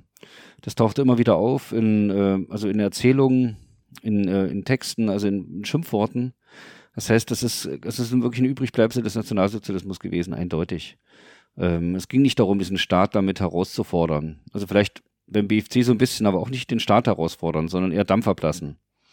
Und deswegen war das also auch auf keines, kein, keinesfalls politisch konnotiert gar nicht, ja. Nun kann ich mich auch sehr gut erinnern, dass es in DDR-Stadien regelmäßig gerappelt hat. Ein, ein, Spiel von 1983, der BSG Wismut gegen BSG Chemie am 1. Mai 1983, bleibt allen Erinnerungen, Aufstiegsrunde. Und da war auch ordentlich Bewegung, auch bei der Volkspolizei. Wirkliche Fußball-Hooligans habe ich persönlich nicht wahrgenommen, aber du hast ja intensiv recherchiert. Ab wann gab es denn so Fußball-Hooligans und wo kam das her? Wie reagierte die DDR auf solche Entwicklungen? Wie viele, wie viele subkulturelle Angelegenheiten kamen es aus England? Äh, und es wurde zuerst auch in, den Berliner, äh, in der Berliner Ecke wahrgenommen.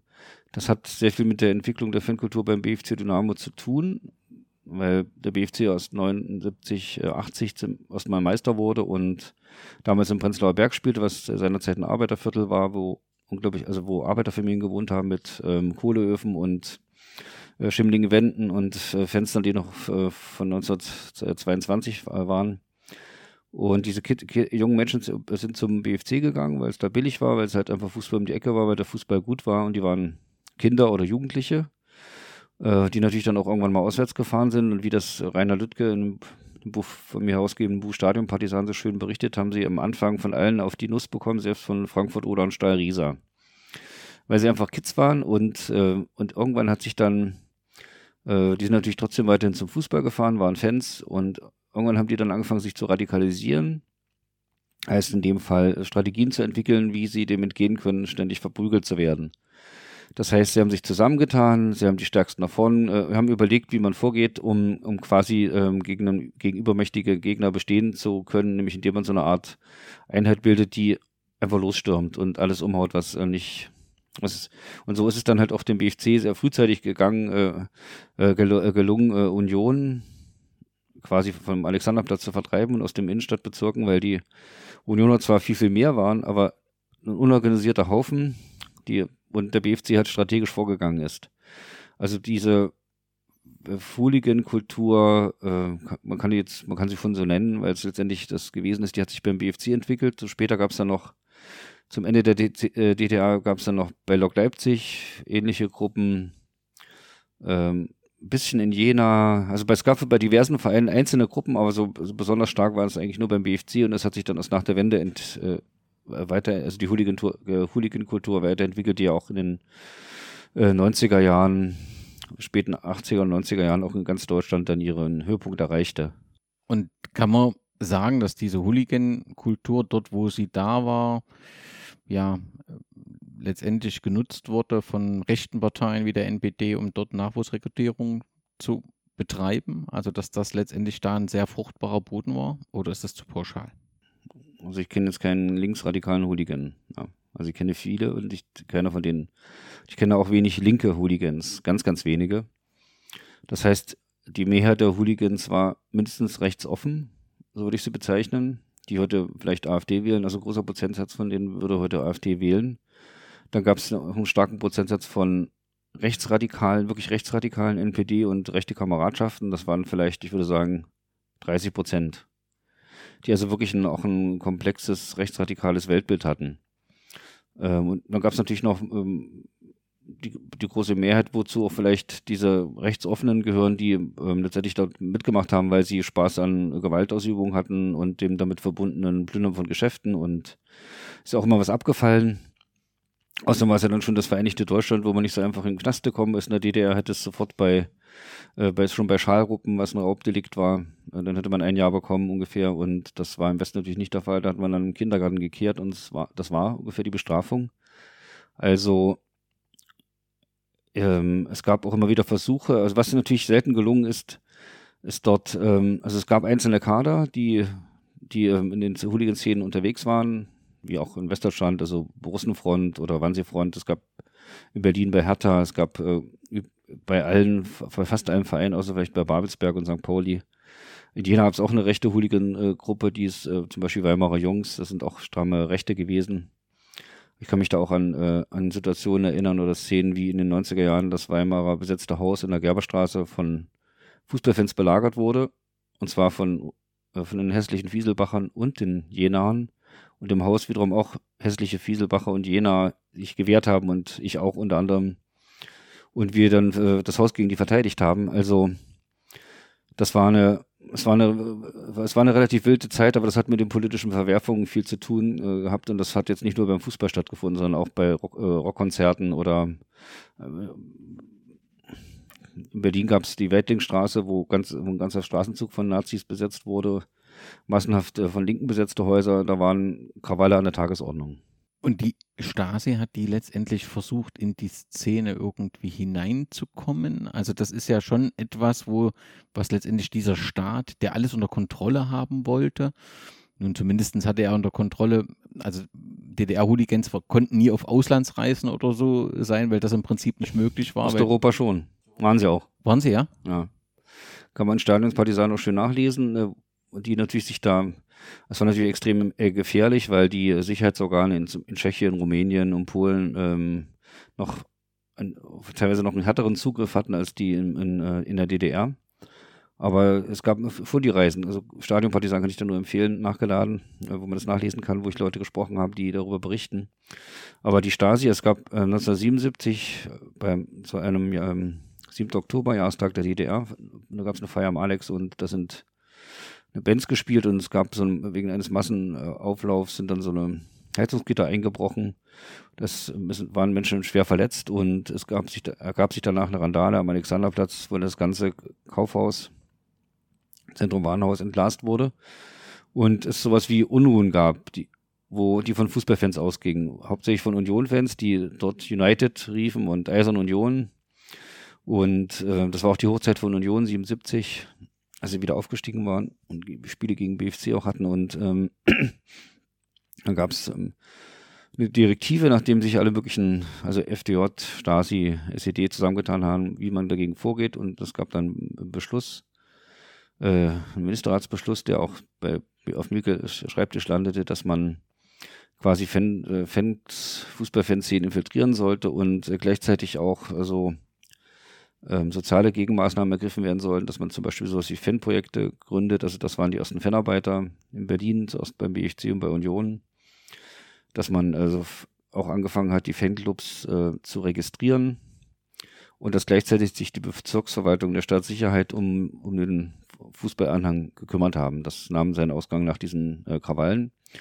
Und äh, viele Dinge, die wir heute im Fußballalltag erleben, zum Beispiel sehnekundige Beamte oder ähnliches, das, äh, zuerst gab es das in der DDR, so kurios wie es klingen mag, und es gab damals auch schon die Kategorisierung in heute äh, ABC-Fans, oder jetzt nicht mehr ganz so deutlich.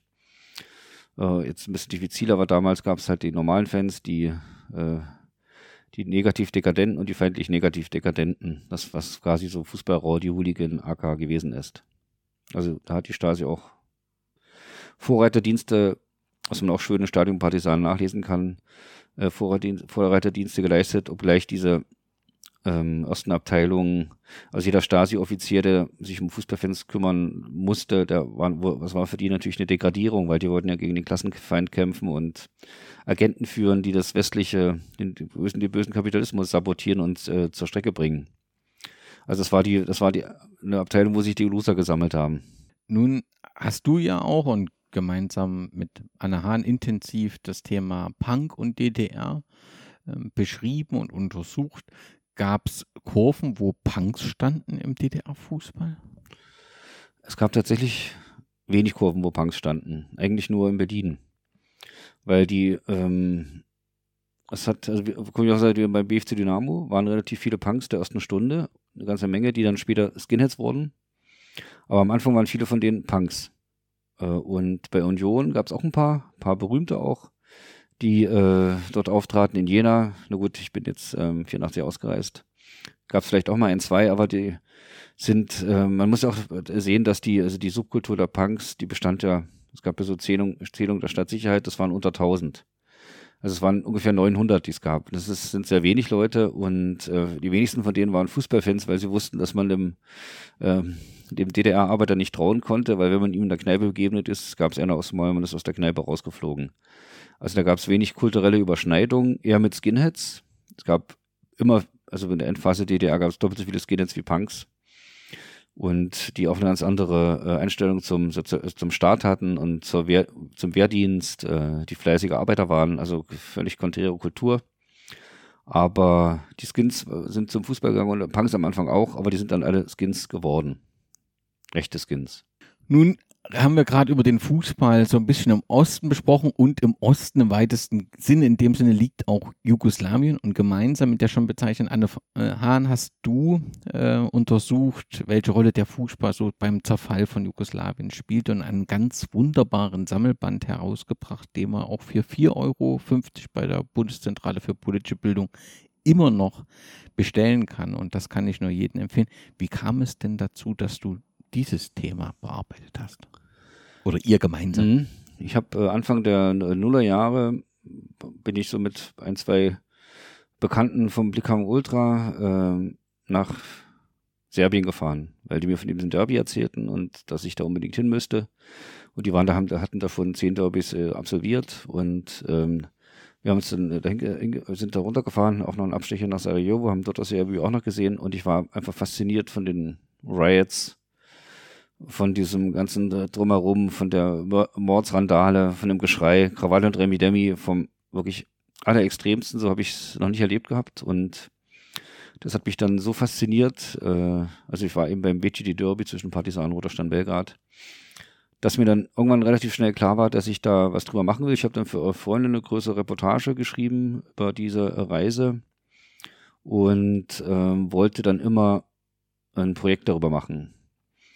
Das ist aber nicht so einfach. Man kann da runterfahren und fährt fünfmal runter und hat dann irgendwie in einem kleinen Verlag irgendeine Broschüre. Aber ich wollte dann schon in die Tiefe gehen und wollte quasi herausbekommen, was die Leute antreibt, äh, welche Rolle der Fußball und Politik spielen, wie die Vereine äh, vernetzt sind mit Politik, äh, Mafiastrukturen. Das war die Zeit, war dann eben nach dem äh, Bürgerkrieg in, in Jugoslawien, also die einzelnen Republiken hatten sich gebildet und während des Bürgerkriegs waren sehr viele Fan, äh, Fangruppierung, Ultras würde ich nicht sagen. Äh, die bezeichnen sich nicht als solche, sondern Naviaci, ähm, die in äh, freiwilligen Regimentern äh, gekämpft haben, auch gegeneinander. Bad Blue Boys ganz weit vorne, Roter Stern mit Arkan. Die äh, Weißen Tiger kennt jeder, der sich mit der Geschichte beschäftigt. Und ich wollte das global untersuchen, zusammen mit meiner Freundin. Die habe ich dann irgendwann angefixt. Wir sind da auch mal runtergefahren. Sie war völlig begeistert und äh, wir haben uns dann überlegt, dass wir das aber im großen Rahmen erzählen wollen und haben dann quasi alle ex-jugoslawischen Regionen besucht und haben dort Fußballfans, ähm, ähm, Soziologen, Philosophen, Künstler, äh, Polizisten, Gewerkschafter gespro äh, gesprochen, um, um quasi möglichst Filmemacher, um möglichst rundes Bild, äh, investigative Journalisten, die sich mit Mafia-Strukturen beschäftigen, um möglichst rundes Bild abzuliefern. Und wir haben mit der Bundeszentrale für politische Bildung dann einen großen Sponsor gefunden, der sehr viel Geld in die Hand genommen hat und uns das ermöglicht hat, diese Reisen zu absolvieren, uns Dolmetscher zu mieten und ähm, dann dieses Buch draus zu basteln. Da bin ich denen immer noch nach wie vor sehr dankbar dafür, weil es ja auch ein Nischenthema ist. Welche Rolle spielt denn nun der Fußball beim Zerfall? Häufig wird ja, also das ist sehr also ist es der Fußball das Entscheidende, die Hooligans spielen eine entscheidende Rolle, beziehungsweise Ultrabewegungen dort.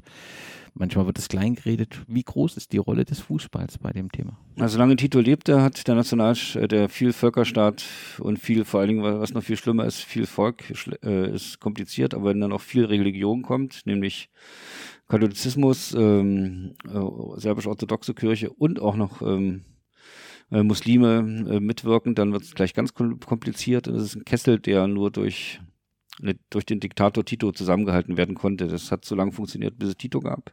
Gut, es hat noch ein bisschen länger funktioniert, aber das lag an dem repressiven Charakter des Regimes, was dann auch implodierte, als äh, alle anderen sozialistischen Staaten in Europa, den sogenannten sozialistischen Staaten, im Bach runtergingen.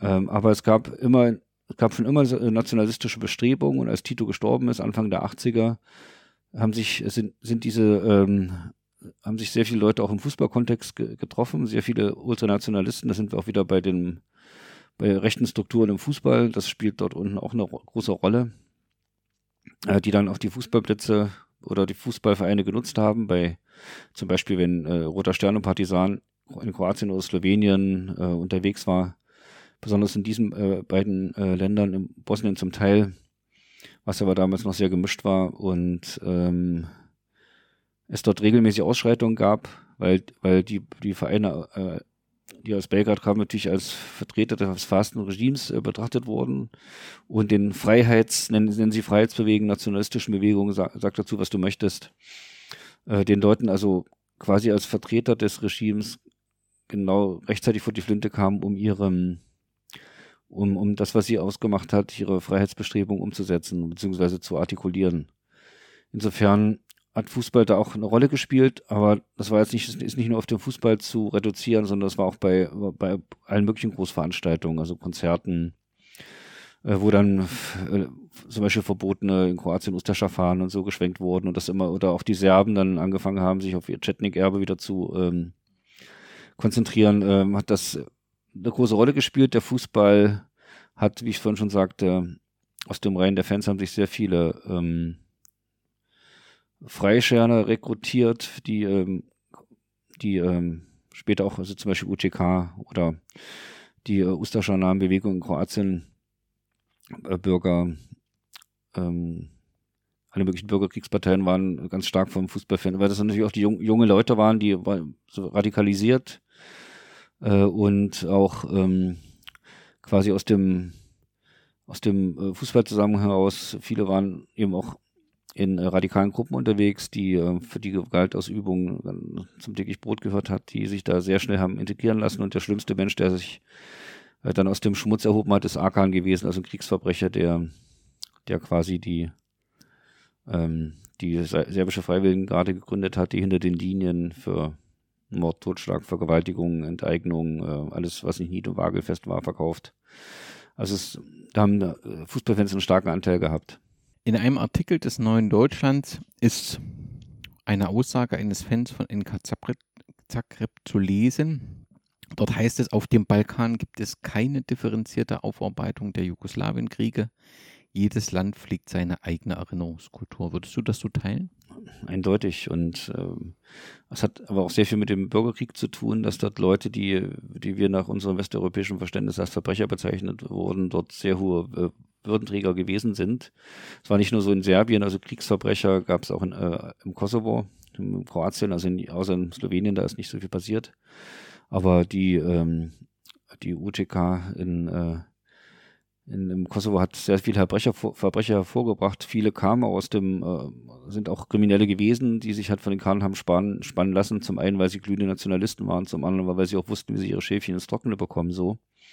Die danach äh, alle diese radikalen Leute haben danach in allen Regierungen äh, die Ministerpräsidenten gestellt und das dauerte dann eine ganze Weile, bis die Zivilgesellschaft oder ich würde sagen, das ist teilweise noch immer nicht erreicht, eigentlich in keinem dieser Länder, vielleicht in Slowenien ja, ja, aber in allen anderen nicht.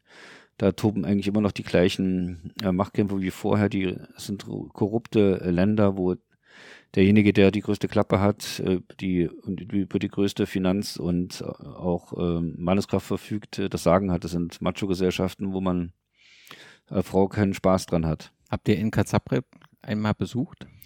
Ja, wir haben die einmal besucht. Das ist quasi ja der einzige, einzige Verein, den man als links bezeichnen könnte, zumindest mit der linken Fanszene.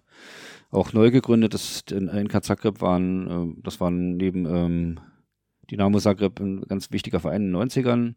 Als dann der Sponsor sich äh, zurückgetreten ist, äh, hat der Verein ist dann durchgereicht worden bis in unterste Ligen. Dort spielt er immer noch. Ich spiele in einem Vorort von Zagreb. Wir haben ein Spiel gesehen gegen auch eine Zagreber Mannschaft und die haben so einen Platz in der Nähe vom Neubauviertel und bei diesem Spiel waren sehr viele Bad Blue Boys da, die Anhänger von äh, Dynamo Zagreb, die dorthin gekommen sind, um zu stänkern und um zu provozieren. Es gab äh, keine äh, Bullen, endlich einer war da, der, es gab nur ein Gitter, der das, das so trennte und das hat auch nur deswegen funktioniert, weil der Vereinswirt quasi an beide Parteien Bier ausgeschenkt hat. Und er wollte sich mit beiden nicht verderben, weil sie beide für Umsatz gesorgt haben und die hat dann so ein bisschen für Ordnung gesorgt, wobei es äh, kurzzeitig habe ich gedacht, jetzt gibt es gleich aufs Maul und ja, es gibt eine bürgische Schlägerei, was dann doch nicht passierte, weil die NK Sackball-Fans äh, verschwunden sind.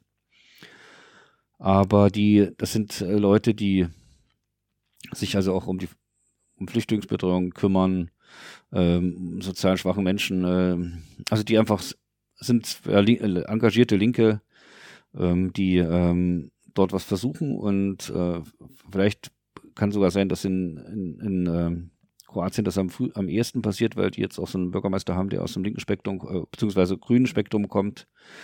Also ich würde sagen, dass die Zivilgesellschaft in Kroatien eigentlich am weitesten ist. Man trifft dort auch ganz schlimme Faschisten, die einen mit Sieg halb begrüßen und Hitler für den größten Menschen, wichtigsten Menschen der Weltgeschichte halten. Äh, aber die trifft man in allen anderen Regionen auch, die natürlich dann an, äh, eben ihre eigenen äh, Mörderhelden haben.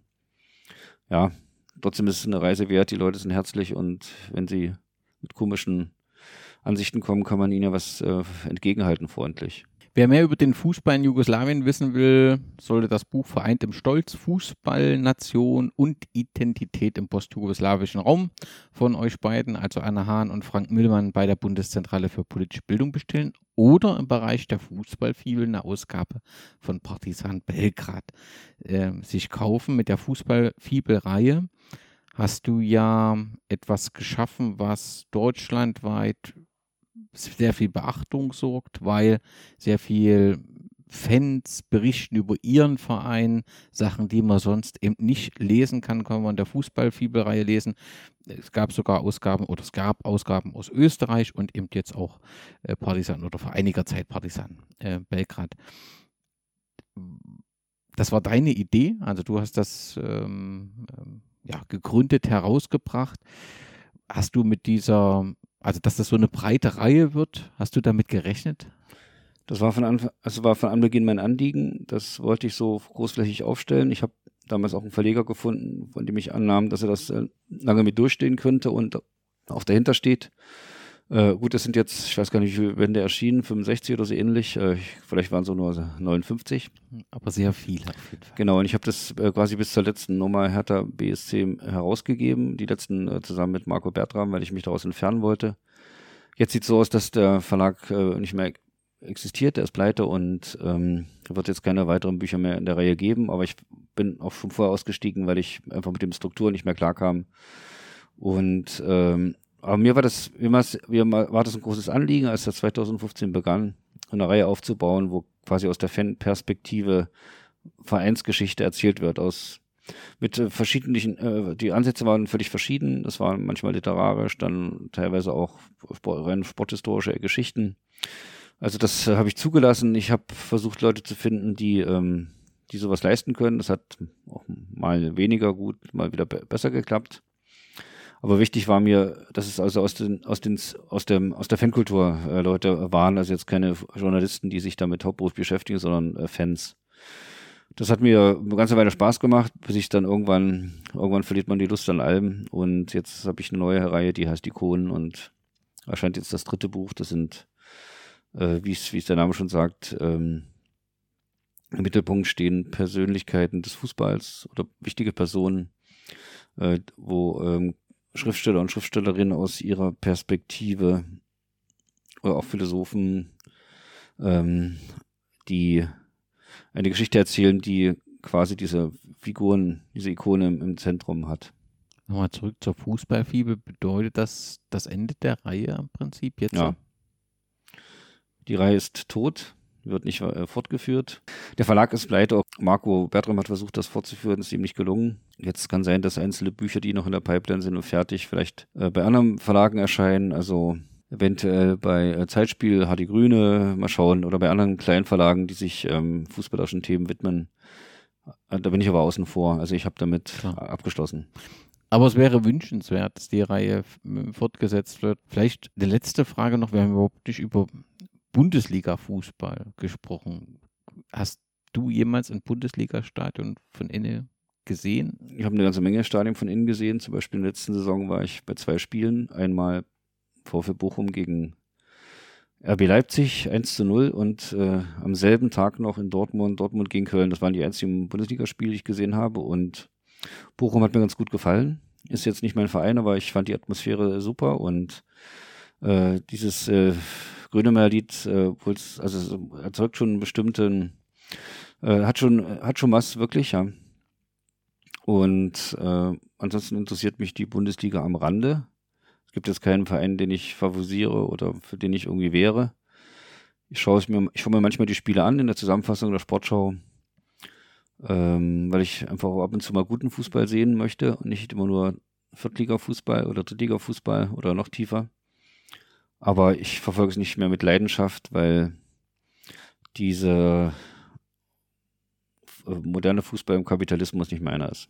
Man hat immer so ein wenig äh, lächelnd auf den Ostmeister BFC Dynamo geguckt, der zehnmal in Serie Meister war und hat dann immer so äh, die Frage gestellt, wie denn sowas möglich ist. Mit Stand heute wissen wir, dass wir einen deutschen Meister haben, der elfmal in Serie Meister ist. In Österreich haben wir ebenfalls einen Meister, der zehnmal in Serie Meister ist. Wie blickst du auf den Fußball so grundsätzlich? Also wir sind beide Fußballfans. Wir und glauben, jeder glaubt irgendwie, irgendwas platzt, aber ja, ist ja nie irgendwas geplatzt.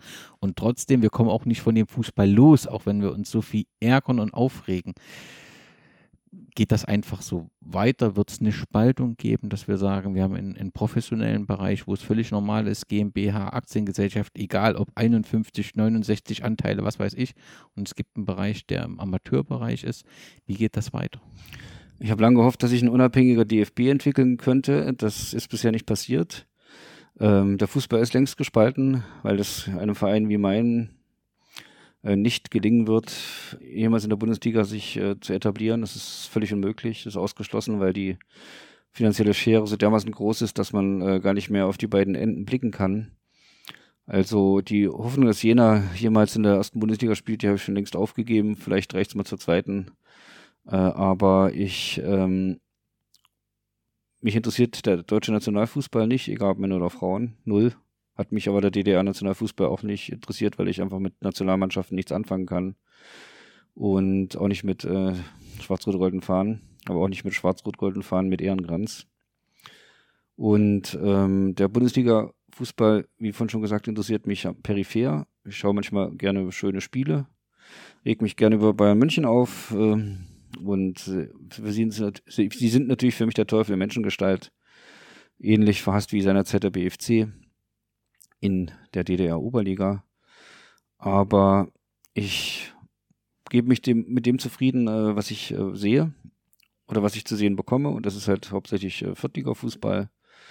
Und ähm, ich habe meinen Frieden damit gefunden. Also es macht genauso viel Spaß und ich treffe wunderbare Menschen. Es gibt keine Blocktrennung, man kann sich frei bewegen im Stadion ja, ich kann es jedem nur empfehlen. Man braucht nicht die erste Bundesliga. Das perfekte Schlusswort. Frank, ganz herzlichen Dank für die vielen Antworten auf die Fragen. Ganz herzlichen Dank für deine unglaubliche Arbeit, die wunderbaren Werke zum Fußball, zum Fußball im Osten. Alle, die ich gefunden habe, mit den entsprechenden Link findet ihr in den Sendungsnotizen. Und äh, nochmal eine ganz dringende Empfehlung: Der Pate von Neuruppin und Vereint im Stolz Fußball und Nation und Identität im postjugoslawischen Raum habe ich sehr, sehr gerne gelesen. Vielen Dank. Okay, danke, mein Lieber. Das ganze Geld geblieben, was Sie in die Schweiz überwiesen haben. Ich habe gar Geld überwiesen. Was sollen die doofen Fragen? Sind Sie in Ihrem Kopf nicht normal oder was? Unverschämt an mir so eine Frage zu stellen. Ich schaue Ihnen in die Fresse. Mehr sind Sie nicht wert. Das ist eine Un weg. Das habe ich noch nicht erlebt, so was Dreckiges. Schicken Sie mir einen Chefredakteur, wie können Sie mich überhaupt auf sowas ansprechen? Ich habe in meinem Leben noch gar Geld in die Schweiz überwiesen. Dreckschwein. Das habe ich noch nicht erlebt, du. Was fällt Ihnen überhaupt ein, mir so eine Frage zu stellen? Ja? Wie, was fällt Ihnen ein? Sagen Sie mir das. Ja? Sagen Sie mir, was, was fällt Ihnen ein, mir sowas zu stellen? Sagen Sie mir das. Aus welchem Grund? Es ist doch gut. Haben Sie einen Grund? Es ist doch gut. Mir das zu sagen. Sie sind ein Dreckschwein. Ein wenn Sie mich gehört haben. Gehen Sie weg.